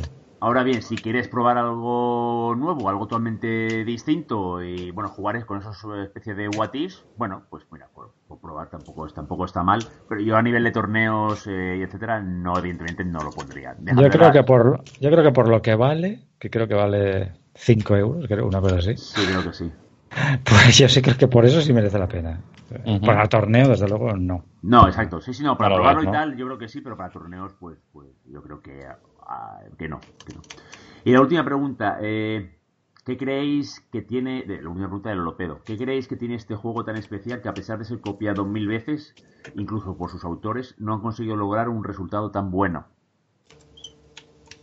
Yo creo que es por el equilibrio que hay y el desarrollo. O sea, cómo se va equilibrando el juego según avanza. Yo creo que ninguno. Yo no he probado el Aníbal vs Rome, también hablan muy bien de él. Que también es un juego muy equilibrado. Yo creo que por eso, fundamentalmente. Y además es un juego muy fresco, por los eventos, cómo van enlazando en su, en su sucesión histórica y tal. Yo creo que eso es lo- el- la gran ventaja que tiene el juego. No, me estoy de acuerdo, estoy de acuerdo contigo. Y eh, bueno, y, y no, yo nombraría un juego también que es el uno que salió después fue el 1989. No sé si lo conocéis. Sí, lo conozco, sí, sí. Yo no lo conozco ese. Pues eh, es por fecha posterior a la Guerra Fría y es sobre la, eh, la desestructuración de la Unión Soviética ya en países eh, que se han salido de la Unión Soviética y eh, a Rumanía, Hungría, Bulgaria y está muy bien el juego ese. Está muy bien. Es un tema que no es tan atractivo como la Guerra Fría, eh, porque tienes un mapa ahí que sale Rumanía, Bulgaria, Hungría eh, y, también cuenta con un- una variante que la veo muy interesante también en ese juego, que es que aparte de jugar parecido al Twilight, pues metes también puntos, vas guardando puntos tú para luego hacer una como una oposición entre la gente democrática y luego la- la- la- los rusos intentando mantener el- la URSS, ¿no? Eh, y, y es un juego está muy, muy, muy bien, muy, muy aconsejable el juego. Está muy bien. No llega a ser el Twilight, pero, pero le sigue bastante de cerca, ¿eh? Ese. Y luego juegos que yo no sé, lo último, brevemente, yo pienso algunas veces que, que cuando hacen un juego, mm, los autores lo trabajan, mm, son conscientes que hacen un buen juego, pero yo creo que ya algunas veces les salen un pepino de juego y, y no se dan cuenta hasta que hasta que lo, lo- lo terminan de hacer, ¿no? Hay un, juego, hay un juego español que me recuerda mucho a esto que estoy comentando, que es el, el Polis, eh, gran conocido mío que es Fran, juego español muy famoso. Creo que es un juego que lo aprendes a jugar, sabes que es un juego buenísimo, pero cuando le das más, más, más partidas y más profundidad al juego, te das cuenta que es absolutamente increíble el juego ese, el Polis. Tampoco lo conozco ese. Habrá que probarlo. Yo tampoco. Pues es que uno de los mejores juegos españoles de la historia. Ok. Bueno, lo pintas bien, ¿eh? Pues no lo Ah, habrá que, que buscarlo. Eh, una pregunta que me hace muy interesante de Rubeus y que no hemos, to- no hemos tocado, bueno, hemos tocado muy por encima. Eh, ¿Habéis llegado alguna vez al final del track de la carrera especial? Es que yo, por ejemplo, y sin ir más lejos, llevo casi 100 horas jugadas en ordenador a través de Steam y otras muchas en tablero, claro. Y es uno de los logros a conseguir todavía. Por mi parte, decir que lo considero un poco absurdo. No sé cómo vosotros cómo lo veis. Eh, carrera especial, ¿os ha dado alguna vez por terminarlo o simplemente lo utilizáis, bueno, como eso, lo típico en principio, ¿no? Como descarte y lo que sale, sale y a tomar por culo. Yo nunca ni lo he intentado, vamos. Y siempre me he descartado porque no he tenido más remedio. Siempre prefiero usar los puntos de mi influencia y la carrera espacial para mí es secundario. Sí. Es para echar cartas fuera, nada más. Exactamente igual que compañero. No, yo no he llegado nunca, he llegado a la penúltima, pero no, no he llegado. Pues claro, si- para llegar a la última es que tienes que jugar a eso, pero ese no es el juego. Eh, Claro. Entonces, claro, estás jugando en el tablero y es una cosa residual. Eh, y está hecho, fijaros que bien está hecho y bien equilibrado para que la última sea algo casi imposible. Es decir, que han estudiado bien el tema. Ajá. Muy bien, pues otra pregunta de de Rubeus. Eh, vamos a ver, ¿qué opináis de las modalidades de eh, tablero, ordenador, tablet? Eh, ¿Cómo os gusta más? Ya lo habéis contestado antes, pero bueno, pues volveréis a, contestarlo. ¿Cuáles diríais que son las ventajas y inconvenientes de cada uno de los formatos? Y si creéis que se pierde parte de la emoción y de su gracia jugarlo a través de la versión de PC y sobre todo en asíncrono. Yo diría más bien que el asíncrono es, para cierta persona, para cierta gente es una, una ventaja, pero bueno, ¿qué opináis vosotros? Para Yo mí el prefiero asíncrono... ¿eh? Sí, perdona, sí, sí, tú, Fremen. No, que para mí yo es que prefiero el asíncrono, porque es que yo sentarme con una persona y estar jugando es que tengo muy poco tiempo. Y, y te escla- las partidas pueden ser muy largas. Entonces, esas ocasiones las tengo muy pocas veces. Y a mí el asíncrono me gusta, pero sobre todo también porque, en fin, eh, este es un juego de meditarlo y a mí me gusta jugarlo pausadamente, o sea, pensar lo que voy a hacer. Si, si tienes a otra persona delante, ya no puedes pensar tanto. Y yo necesito esa pausa. Yo prefiero, sigo prefiriendo el tablero. Yo sigo prefiriendo jugar al tablero. Ahora hay que reconocer que la versión digital hace el juego menos farragoso. En cuanto a mover las fichitas de aquí para allá, etcétera, etcétera, etcétera. Pero vamos, yo creo que tener a otra persona delante me parece fantástico. Y además, jugar con fichitas el tablero le da un sabor que pierdes en el digital. Sí, yo prefiero también el, el- el tablero, el, el- enfrentarte a un jugador, lo tienes delante. eh, que lo que comentas también de la pausa, si el otro también juega muchas partidas, también va a entender tu pausa porque él también las necesita. ¿Sabes? Y, y se disfruta. Yo disfruto muchísimo jugando al tablero. Muy bien, eh, yo tablero no he jugado, por tanto me quedo con la versión de, de PC. Eh, como, como nota discordante. Vale, muy bien, tío. Eh, ¿Cambiaríais su diseño gráfico y las fotografías en blanco y negro de las cartas por algo más atractivo visualmente y siempre respetando, eso sí, su temática y mecánicas? ¿Lo veis tan bien, eh, bien tal como, como está? A mí me gusta, eh, personalmente a mí me gusta, no lo encuentro para nada feo. A mí No, me no, no encanta lo- tal como está. Yo no lo cambiaría. Y A precisamente mí- las fotos en blanco y negro me encantan. Sí, a mí Sí. también. Verá que Khrushchev ahí con el zapato en la mano y tal. o sea, eso es impagable. Eh, yo también soy de la misma opinión, es decir, como está es fantástico. Tú cuando ves un documental y ves imágenes de la Guerra Fría, la mayoría son en blanco y negro todavía, es decir, que eh, te acerca un poco y te sitúa en la época, ¿no? ¿Creéis que el aspecto es poco agradable, que es intimidatorio para la gente y que cambiándolo habría más gente que lo quisiera jugar? Mm, ¿Pensáis esto? Yo tampoco lo pienso, en mi humilde opinión, ¿eh? No, yo creo que no. Yo creo que eso no es. Vamos, si tú eres una persona que se acerca a jugar un juego de mesa, yo creo que esas cosas te dan un poco igual, ¿no? Yo, yo creo que si te pones delante de este juego y te intimida, te tienes que plantear que realmente puede ser que este no sea tu juego. Claro. A, a mí la verdad es que me parece bastante atractivo. No A mí también. Nada en absoluto poco atractivo. Además que los continentes también tienen su color, se ve muy diferenciado, que, que dentro de todo mm, se agradece esa diferenciación y tal, ¿no? No me parece que sea de lo peor que he visto, ni muchísimo menos. Al, al menos a mí, ¿eh? Y la última, lo hemos comentado anteriormente, pero si queréis dar la último, el último remate de cabeza.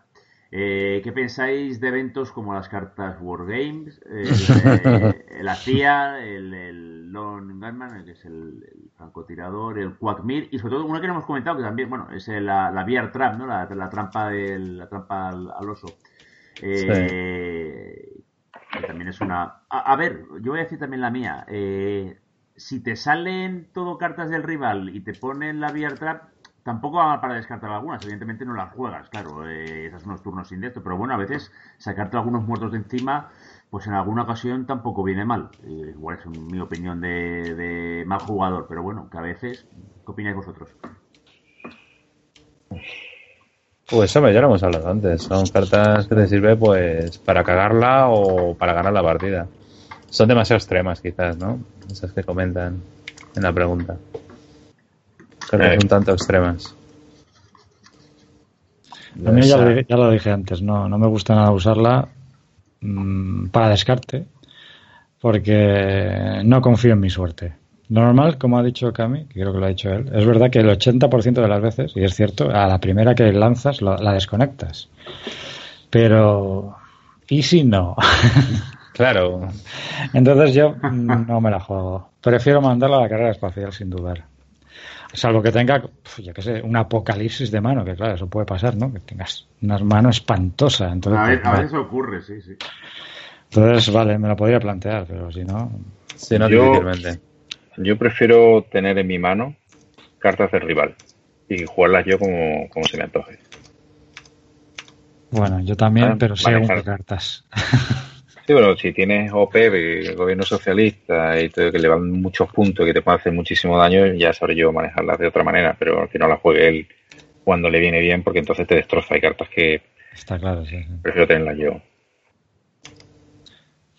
Además, es un juego de, de, de eso, ¿no? Es decir, pensar antes que decíamos, eh, si tú tienes muchas cartas del rival, más o menos el rival también tendrá que, tendrá que tener las tuyas. Eh, Más o Obvio. menos. Pueden, pueden salir cartas también neutrales, pero bueno, más o menos, si tú tienes muchas soviéticas, es que va a tener, entre comillas, bastantes también am- americanas. Por tanto, bueno, eh, es- digamos que es, en ese sentido es totalmente simétrico, ¿no? O casi simétrico. Tantas tendrás tú, más o menos tantas tendrá él. Y eso a veces que la gente no tiene, no tiene en cuenta.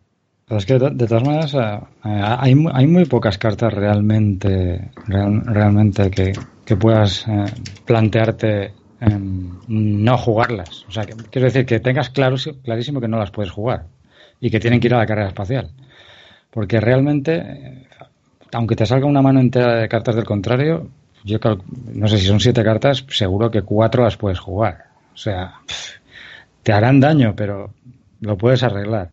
Pero es que hay cartas como descolonización, por ejemplo, o, o destalinización. Esas es que eso no las puedes jugar, esas cartas, como No. americano. Pues esas sí. son carrera espacial fijo. O sea, no las puedes jugar jamás de la vida. Entonces, pero realmente, afortunadamente no hay muchas cartas así, pero algunas hay, desde luego. Luego también una cosa interesante, eh, en la Guerra Media, que sale francotirador solitario, si tú juegas de ruso y pasan los turnos y no, no va saliendo, es que el americano la va aguantando en la mano. Entonces, no echar, no echar la carta de, de no te preguntes lo que puede hacer tu país por Sí. ti, de, porque que- se está esperando como agua de mayo que salga esa. Si, si tú esa carta la tira a la carrera espacial que sí, te estás, estás tirando tres puntos, pero que el americano siga con la, el francotirador solitario es bastante duro. Sí, sobre todo si no tiene la carta de China. Claro, claro, sobre todo, claro. Muy bien, chicos, y para terminar, ¿alguna cosa que no hayáis dicho y que queráis decir antes de finalizar el programa? ¿Algo que por lo que sea no se haya tocado? Uf, habría tantas cosas. Sí, habrá muchas cosas que nos han tocado, claro que sí. Hay muchas cartas de las que no hemos hablado. No, seguro, seguro, cartas. Mismo no se me ocurren. Cartas todas era, era imposible tocar, pero bueno, alguna cosa, algún detalle, alguna Sí. Hombre, que de- queráis comentar. Yo lo que quiero comentar, eh, y para terminar, es eh, que los, los autores del Toilet van a sacar dentro de un, no sé si para el 2018, un juego nuevo basado en la misma en las mismas reglas. Sí. Sobre- creo, que, creo que se llama Imperial Struggle o algo así. Sobre la guerra de Francia e Inglaterra eh, siglo XVIII. La-. La de, Sí, los no, siete, no. la de los siete años. La de los siete años. Y eh, la espero con bastante eh, expectativa, ¿no? Porque voy a ver si.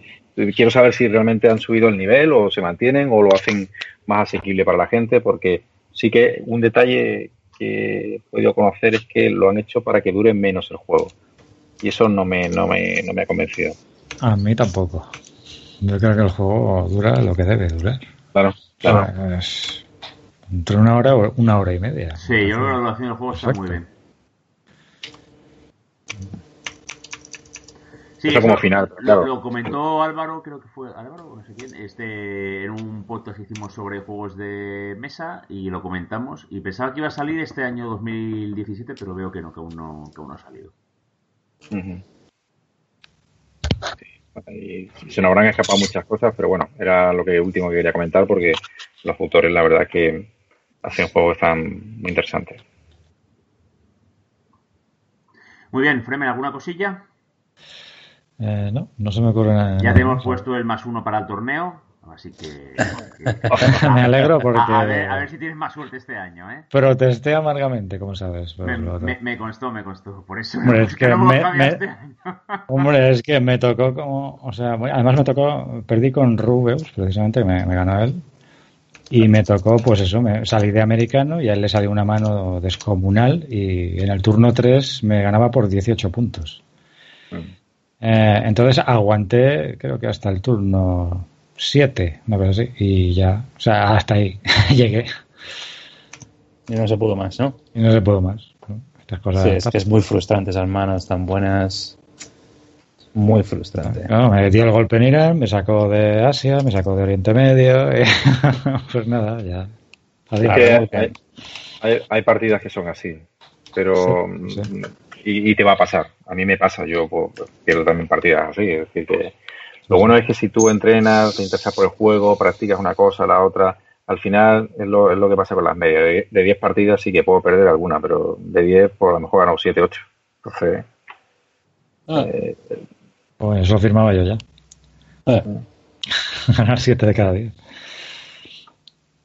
A ver, ¿quién no? ya te digo. Muy bien, Bien, chicos. ¿no? Pues llevamos dos horas, seis minutos de, de programa, sin la intro, sin las musiquitas ni, ni nada.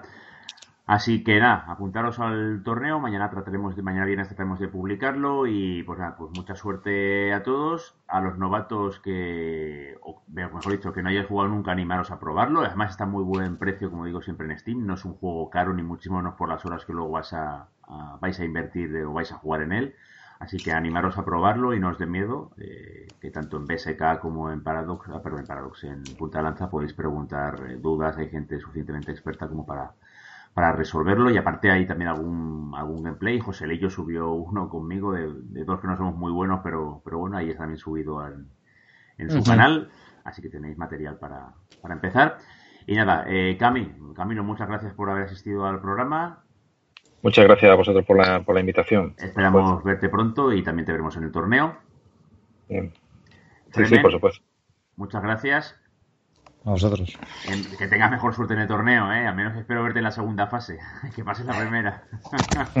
No, sí, la anterior sí que pasó la primera. Caí en la segunda, creo. en la segunda, bueno. Eh, tú no te los has apuntado, ¿verdad? Al torneo no. Vale. No, ahora Ya. mismo no tengo mucho tiempo. Quería Otra. entrar a la liga, quería entrar a la liga de Blue Ball y no me va a ser posible. Otra vez será. Y, y muchas gracias por haber asistido al, al programa. A ti por invitarme. Pues venga, chicos, muchas gracias. Bienvenidos al primer podcast de la tercera temporada y esperamos en el segundo. Hasta luego. Hasta luego, chicos. Buenas noches. Gracias. Buenas noches.